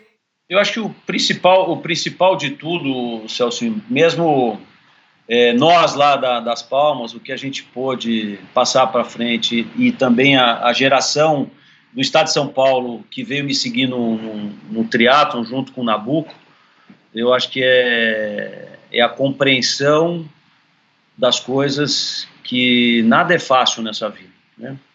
E, e, e ter respeito é, para com o próximo. Então, acho que você, o mais importante disso tudo é essa simplicidade de, de a gente admitir, às vezes, o erro, admitir o resultado, é, você ser simples, você ser educado, você ter a transparência na, na conversa, na, no relacionamento, né, da amizade. Então, eu acho que é, ser um cara transparente, bacana, educado, amigo, eu, eu percebi que hoje, com 55 anos, eu consegui deixar isso com várias pessoas por onde eu passei, né? E as pessoas lembram isso com carinho e, e não tem aquela arrogância de, ah, porra, o Tiezinho, o Marcos Tel, é isso, é aquilo. Não, eu acho que é, o esporte da nossa, da nossa geração é, nos ensinou assim, né, Celso? Óbvio que a gente teve uma base familiar, né? É, seus pais, tá, os pais do Jaiminho, meus pais, é, de todos os nossos amigos, eu lembro muito bem da, da, da questão do, da educação, né, que até a, a, relação que os nossos pais tinham entre eles, mesmo nós competindo uns um contra os outros, né. É, então, grandes pessoas, eu acho que nos ensinaram é, essa educação esportiva, essa educação de ser humano, respeito ao próximo, é, compreender se o cara tem uma bicicleta inferior à sua e não tirar sarro disso, né? Às vezes você perde para ele. É, e, e, e, quantos atletas que passaram por nós que o cara não tinha comida em casa, mas ele, ele amava o esporte, né? E fazia o esporte e deve fazer até hoje, né? Então eu acho que tudo isso nos deu é, bagagem suficiente para você aí no seu trabalho, no seu lado profissional, nas coisas que você faz, assim como no meu lado. É, quantos negócios que eu deram errados e você levanta e faz e é, eu, eu me considero nessa nessa nessa sequência de ensinamento que a gente teve lá dos nossos 10 anos na base esportiva. Eu comecei cedo lá em Santa Maria, com 7, 8 anos na ginástica olímpica, sempre nessa competição é, de perder, ganhar, perder, ganhar. Então, eu acho que isso dá uma base muito grande, né?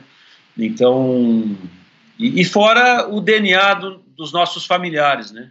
Então, nessa pandemia, eu até fui rever o baú de fotos da, de toda a minha família e acabei encontrando coisas do meu avô, né?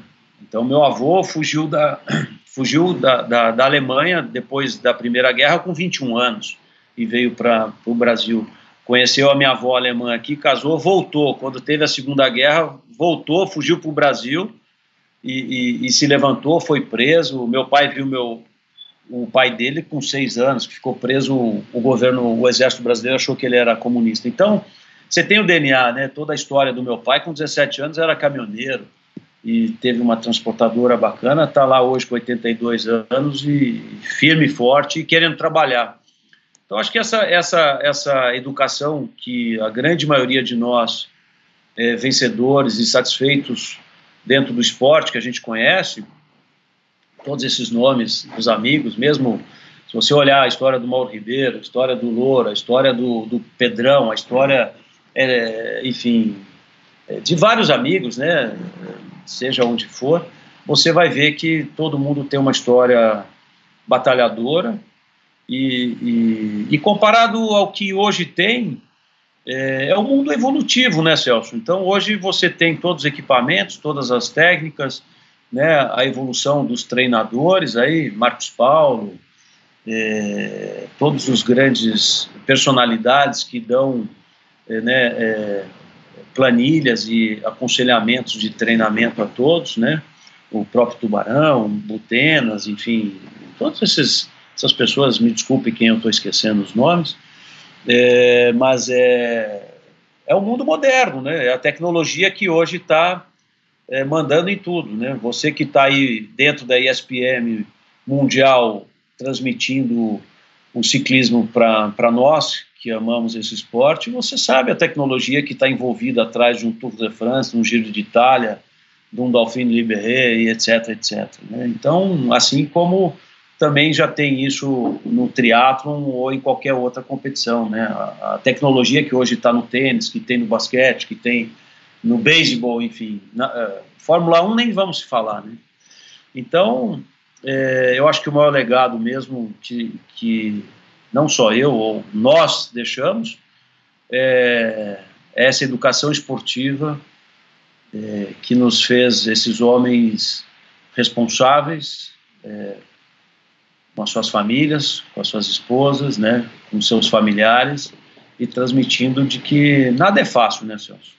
Lógico, a gente sempre às vezes facilita alguma coisa para um filho ou outro, mas na verdade não, não tem nada fácil, né? É, tem que buscar atrás, le, caiu, levanta é, e vamos embora, né, cara? Lembra quando seu irmão foi atropelado, saiu Tibi e Peroni para fora, Cara, o Clovinho ficou lá na cama, aquilo lá nos apavorou todos quando nós éramos jovens. Cara, seu irmão levantou, deu a volta por cima e foi para a Olimpíada. Então, eu acho que essa é, essa é a vida de cada um de nós. Cada um tem uma, uma bela história. Uns têm muitas histórias, outros têm poucas histórias, mas são histórias verdadeiras e, e, e que a gente tem que transmitir. Né? E nesse mundo moderno, a gente tem que tomar cuidado com com a, a violência, com as loucuras que estão na rua, né? Então, ainda mais se tratando de Brasil. Então acho que é isso, seu Silvio. Pô, é legal. E, assim, a gente até comentou tudo isso lá no início para a moçada entender todo esse contexto, né? Então, Tchê, é, é mais ou menos um quebra-cabeça que vai de uma pecinha, ah, o quebra-cabeça como é que é a maioria, né? Eu pelo menos quando monto lá com meu filho em casa e tal, você vai achando as laterais, né, que são as bases, Sim. os retinhos lá e tal. Exatamente. E aí você vai vai pegando lá cada parte, vai montando umas partes separadas e aí põe tudo e tal. Então assim, eu acho que é mais ou menos isso, né, tia, que a gente contou aqui. É, nessa uma hora e meia que a gente tá conversando, puta papo legal. Maravilhoso. Infelizmente a gente vai ter que já já encerrar pelo tempo aqui que a gente tem Lógico. disponível, mas podíamos, podíamos ficar aqui horas, semanas e outra, trocar um monte de informações que eu acho que é o principal legado que, a, que você deixou, a geração e tal, e todo esse bando de nomes que a gente citou e outros tantos que não dá para citar, porque até lembrar e tal, e, e, e até pedimos desculpa, mas é que assim, esse quebra-cabeça que a gente contou lá, desde 76, sei lá o que, que você fazia ginástica olímpica, Sim. 79 o ciclismo lá no, no Starup, que foi aquele baita campeonato revolucionário. Perfeito. Muita gente já citou aqui, camp, né, campeões que saíram de lá e tal. É, é, aí depois a, a, o ciclismo, a decepção que faz parte né? Sim. Desse quebra-cabeça. Tem hora que você não acha a peça, Exatamente. fica horas ali procurando e não acha. e depois, fazendo uma analogia, né? E aí depois você vai lá, pô, olha, uma peça nova, cara. Pô, ela tava escondida embaixo do tapete, cara. Achei. Ah, é o Fernando Nabuco aqui, ó. É o triatlon, é o não sei o quê. Pô, ela tava caída ali, você não viu. Caramba, renova a vida. E assim vai construindo todas essas coisas. E aí, outra decepção. Ah, não achei de novo a peça porque, pô, tomei o tombo, tiraram o patrocínio, não sei o quê, pô, mas aí vem outra, a tua esposa, a tua família, o mercado financeiro e assim vai. E aí, é, você ainda continuando gostando, é, mexendo naquele quebra-cabeça do esporte, mas um pouco fora, né? Deixando outra pessoa montar e continuar o seu legado do quebra-cabeça e você num outro, montando um outro quebra-cabeça que é a sua vida, a sua família e tal. E, e, e, e para construir o quê? Construir é, um monte de histórias do ciclismo, do triatlon, que era novidade no Brasil. E quanta gente nova apareceu, né? Quantas Sim. figuras novas apareceram nessa quebra-cabeça, como Fernanda Keller, você falou aí de Dia Madruga, é, o pessoal lá de Brasília, Manzan, o, o, o etc. O a, Leandro, aqui, o, os Butenas e outra. Essa nova geração, se escutar esse podcast aqui, caramba, vai falar, caramba, bicho, eu tô falando até a nova geração, nem do, do ciclismo, mas do triatlon, é, é, entender esse negócio, falar, cara, olha como era o negócio. O cara não sabia, nunca correu e foi fazer o Ironman e tava super bem na bicicleta com o David Scott, Scott tinha aqueles monstros sagrados. E aí depois a gente é, entendendo é, que, que você precisava aprender a nadar. Pô, e o cara aqui super preparado com a paninha do técnico A, do técnico B, etc. Cara, é, é, é, assim, é um troço maravilhoso, né? Que a gente, por quantos anos e, e quanto a gente viu aí, é, escutou agora, né? É, saímos lá de trás dos anos 70 para agora, 2020 e tal. Então, assim, é uma satisfação enorme que eu particularmente tenho de resgatar isso e trazer para as pessoas, né? Uh, realidades que eles não têm ou talvez não tivessem a ideia. E a gente ainda passou por outros esportes, de Joaquim Cruz ali, de Madruga, Zequinha Barbosa, é, o Zé João, né? O, o entre natação, ciclismo e, e, e, e o atletismo, né? Então, assim, Cara, é fantástico, cara. É, eu acho é, que. Infelizmente. É, fala aí, fala aí, fala aí. Não, eu, acho, eu acho assim, eu acho que hoje, óbvio, a, a, a, modernidade que o planeta está, não tem como não ter esses, esses recursos, né? De um, de um bom técnico que vai, te, vai fazer esse planejamento, né? Tá certo? Hoje. É, eu hoje um menino que nem nós fomos tem que ter esses recursos, né? Uma bela obviamente, se ele tiver condições, né? Porque hoje uma bicicleta, do jeito que nós pedalávamos, é, é muito dinheiro, né, Celso? Então, mas hoje a, a tecnologia te dá vários recursos para que sejam é, bons atletas, né? Ou bons praticantes do esporte. Então aí vai de cada um para ver para onde ele vai ser profissional ou um bom praticante de esporte, cuidar da sua saúde e vai praticando, é, seja o esporte que for. Né? Então hoje, hoje eu estou muito satisfeito com as minhas caminhadas longas, já corro, né? Ainda não tenho coragem de sair na rua para pedalar, então não, não tenho essa condição. Espero que agora, quando eu voltar a São Paulo, consiga reencontrar meus amigos veteranos para que a gente possa, vocês, vocês todos aí do triatlo, do ciclismo, me coloquem na linha de novo, né? Que vai ser um prazer muito grande. E, e quando eu Já está convidado, né? Não, não, é. precisa, não precisa nem de convite, né? Já está convidado a participar de tudo isso e vamos fazer a categoria Master aqui, né? Vamos embora. Era, era aqueles nossos veteranos que a gente adorava ver do nosso lado, né? Da, da turma do seu Eduardo Portolano, do seu Jaime, do seu Ângelo, eh, enfim, o seu Alberto, o Barbosa, todos esses caras, né? Que a gente se espelhou neles, né? Não tem outro. Vai se espelhar em quem? Ô, Tchê, Ô Tia, uma é. coisa que é, eu gravei essa semana passada, retrasada, e foi pro ar, ainda foi um dos que bateu recorde e tal aqui do nosso podcast, com o Zanata e o tal do Rachão do Milão, o Rachão Nossa. Tarja Preta vai ter agora, nós estamos gravando numa sexta aqui e vai é. pro, pro é, o fim de semana do Rachão aqui, que tá um, um frio absurdo aqui em São Paulo e tal. E, e, e, e, o Rachão, eu falo até lá no, no, no, no, podcast, ele foi originado pelo pelotão dos velhos, que eram os veteranos na USP. Na USP, Que domingo. a gente participava. É, de domingo, saía ali da, da, da USP, né? Oito horas e pouco. Ali perto. É, vinha o Bucha, vinha toda essa galera que você falou e, e tal, e, e, que coordenavam ali, e eles até não gostavam muito que a gente ia, não gostavam muito que, que nós íamos, porque éramos mais jovens, claro, com mais força, mais dinâmica e tal, mais treinados, né? E eles trabalhavam a semana inteira, a gente treinava. É, a gente treinava a semana inteira e eles não gostavam que o ritmo era mais forte. Aí é, eu falei para os Anatos, falei, cara, isso, esse, esse pelotão do jockey que originou o rachão, enfim, veio lá do pelotão dos velhos dos anos 70 e 80 ali que começou, saindo da USP. Aí fecharam a USP é, aos domingos, né, ali nos tá. anos 90, isso. e esse pe pessoal, ele, eles é, migraram ali da USP para onde dava para parar os carros, que é ali na Avenida de Paula Machado, que é a avenida atrás do jockey. E, e aí começou a sair de lá. E até hoje eu, a, o Vucu Vucu lá é, é, ali e a saída até do Rachão é de, é de lá. Legal ou ilegal, sei lá o que, é um treino entre amigos no final das contas e vira uma corrida porque temos poucas provas. E, e, e eu tava falando isso pro Zanato. Então você vê, você participou de tudo isso lá, eu também e tal. E, e, e hoje nós somos os veteranos, sei lá o que, aí como é que chamam a gente mas, é, cara, é muito gratificante a gente saber que participou e participa da história, tanto lá de trás Sim. quanto agora. E, e, e temos, a, através de todas essas experiências, né, que eu vou dizer aqui, que tudo que a gente viveu lá atrás com quedas e, e testando equipamento que não tinha e tal, todas essas experiências, né, é, serviram para moldarmos a, as nossas vidas, né? Então é, é, um troço que é um, é um negócio é, tanto um legado. Hum. É, tanto um legado para os outros, como principalmente ficou para nós, para nossa geração, né? Que é uma coisa maravilhosa. É, sem dúvida. Mas é isso aí, Celso. Muito obrigado então, ó, pela oportunidade de é, nos revermos e, e, conversarmos dessa forma. É, e até aqui o, o, o pessoal, o Bike Hubber, né, que está em, em casa ou sei lá onde escutando isso aqui, é, que a gente acabou de contar um monte de, de, de coisas, de, de, causos e histórias e papapá, até para chegar nos dias de hoje.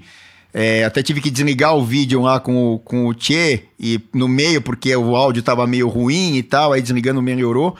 E, cara, a gente se viu aí depois de tantos anos, né? E ele tá vindo para São Paulo agora, se Deus quiser. Vamos poder treinar junto, pedalar junto. Nabucão tá por aí, eu encontrei ele o ah, ano é? passado e tal. A gente, quem sabe, né? Quem sabe um dia a gente não reúne toda a galera aí para fazer um treino, é, todo mundo junto. Agora, assim, na medida do possível, é até mais seguro sair de bicicleta aqui no Brasil, aqui em São Paulo, do que era naquela época. Existe um respeito maior, claro que está muito longe da Europa, mas já, já é possível a gente treinar em alguns lugares aí com mais segurança. Claro que isso tudo é relativo, pode acontecer, pode não acontecer, mas tem uma, uma, segurança maior porque tem mais gente nas ruas e essas Sim. pessoas também são os caras que dirigem os carros, os automóveis, as motos. E aí, é, esse cara, essa pessoa pedalando, esse homem, essa mulher, enfim, é, é, eles têm mais consciência disso e aí acabam respeitando mais. Isso é muito legal. Tchê, é. cara, obrigado direto de Goiânia. Cara, eu, eu assim, já tô com saudade disso aqui, já vou querer gravar outros aí e vou chamar a galera da, da de antigamente para gravar outros aí para o pessoal entender as várias versões, né, da, dessa loucura toda que foi essa construção de esportes, né, no caso o ciclismo, do triatlo, aí vão ter outros também, é, para a moçada entender as dificuldades que se passava e como é hoje, é é, não é que é só mais fácil, né? Tem mais oportunidades, né? De, de você ter um equipamento, de poder andar e, e muito mais gente para poder treinar, enfim. Cara, obrigado, um beijo para todos os quatro filhos, a esposa, seus pais aí que você falou e tal, teu pai, não sei o quê, é, teu irmão. O Velhão Hans tá, né? tá, tá, vivo lá, tá com 82 anos. Minha mãe já, já faleceu há 22 anos. É, mas, é, a, mas a, ele tá fortão e tá, tá mora em São Paulo, no centro da cidade. Meu irmão continua morando aí na, no Tremembé. tá lá com os três filhos também, tá um tempão e tá todo mundo bem. Minha filha mais velha mora em Munique, né? Nicolas mora em São Paulo e, e, as duas de 19 e 13 anos, Alex e Caterine, moram aqui em Goiânia comigo. Muito obrigado pela As raspas do, do tacho. Então, é, é, e aqui no Goiás só nasce mulher, né? então quando eu vim para cá não tem jeito. É, mas em breve Cara. nós estamos de volta para morar em São Paulo, que já está planejado. E será um prazer rever todo mundo. Eu vou voltar com certeza na, nessa situação do, do ciclismo e do triatlon, que está todo mundo me pedindo e eu estou sentindo no, no coração aqui que eu preciso voltar nessa raiz que vai ser muito importante para esses próximos 30 anos de vida aí ou 40, ou 50. Vai voltar. e aí vamos embora. Vai, vai, voltar, vai voltar, é, com certeza. Vamos fazer um team aí, uma equipe. Ó, oh, galera. Beijo, muito obrigado. É isso aí, Tchê. Pra quem tem bicicleta como estilo de vida, agradecer o Marcos Telchinai, o famoso Tchezinho, tem o Tchezão, que é irmão dele.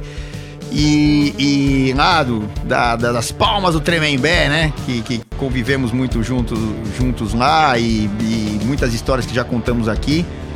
Para você aí que sempre está ligado com a gente no, no, Bike Hub, tanto no podcast quanto lá no portal, onde tem tudo para você que gosta do mundo da bicicleta e a cada dia mais e mais pessoas se engajam ali dentro uh, do Bike Hub. Muito obrigado.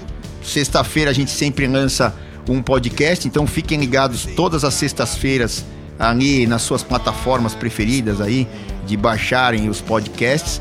E, cara, outra, outro, outro, né, é, podcast também, assim, surpreendente, diferente, mas sempre ligado ao mundo da bicicleta na próxima sexta.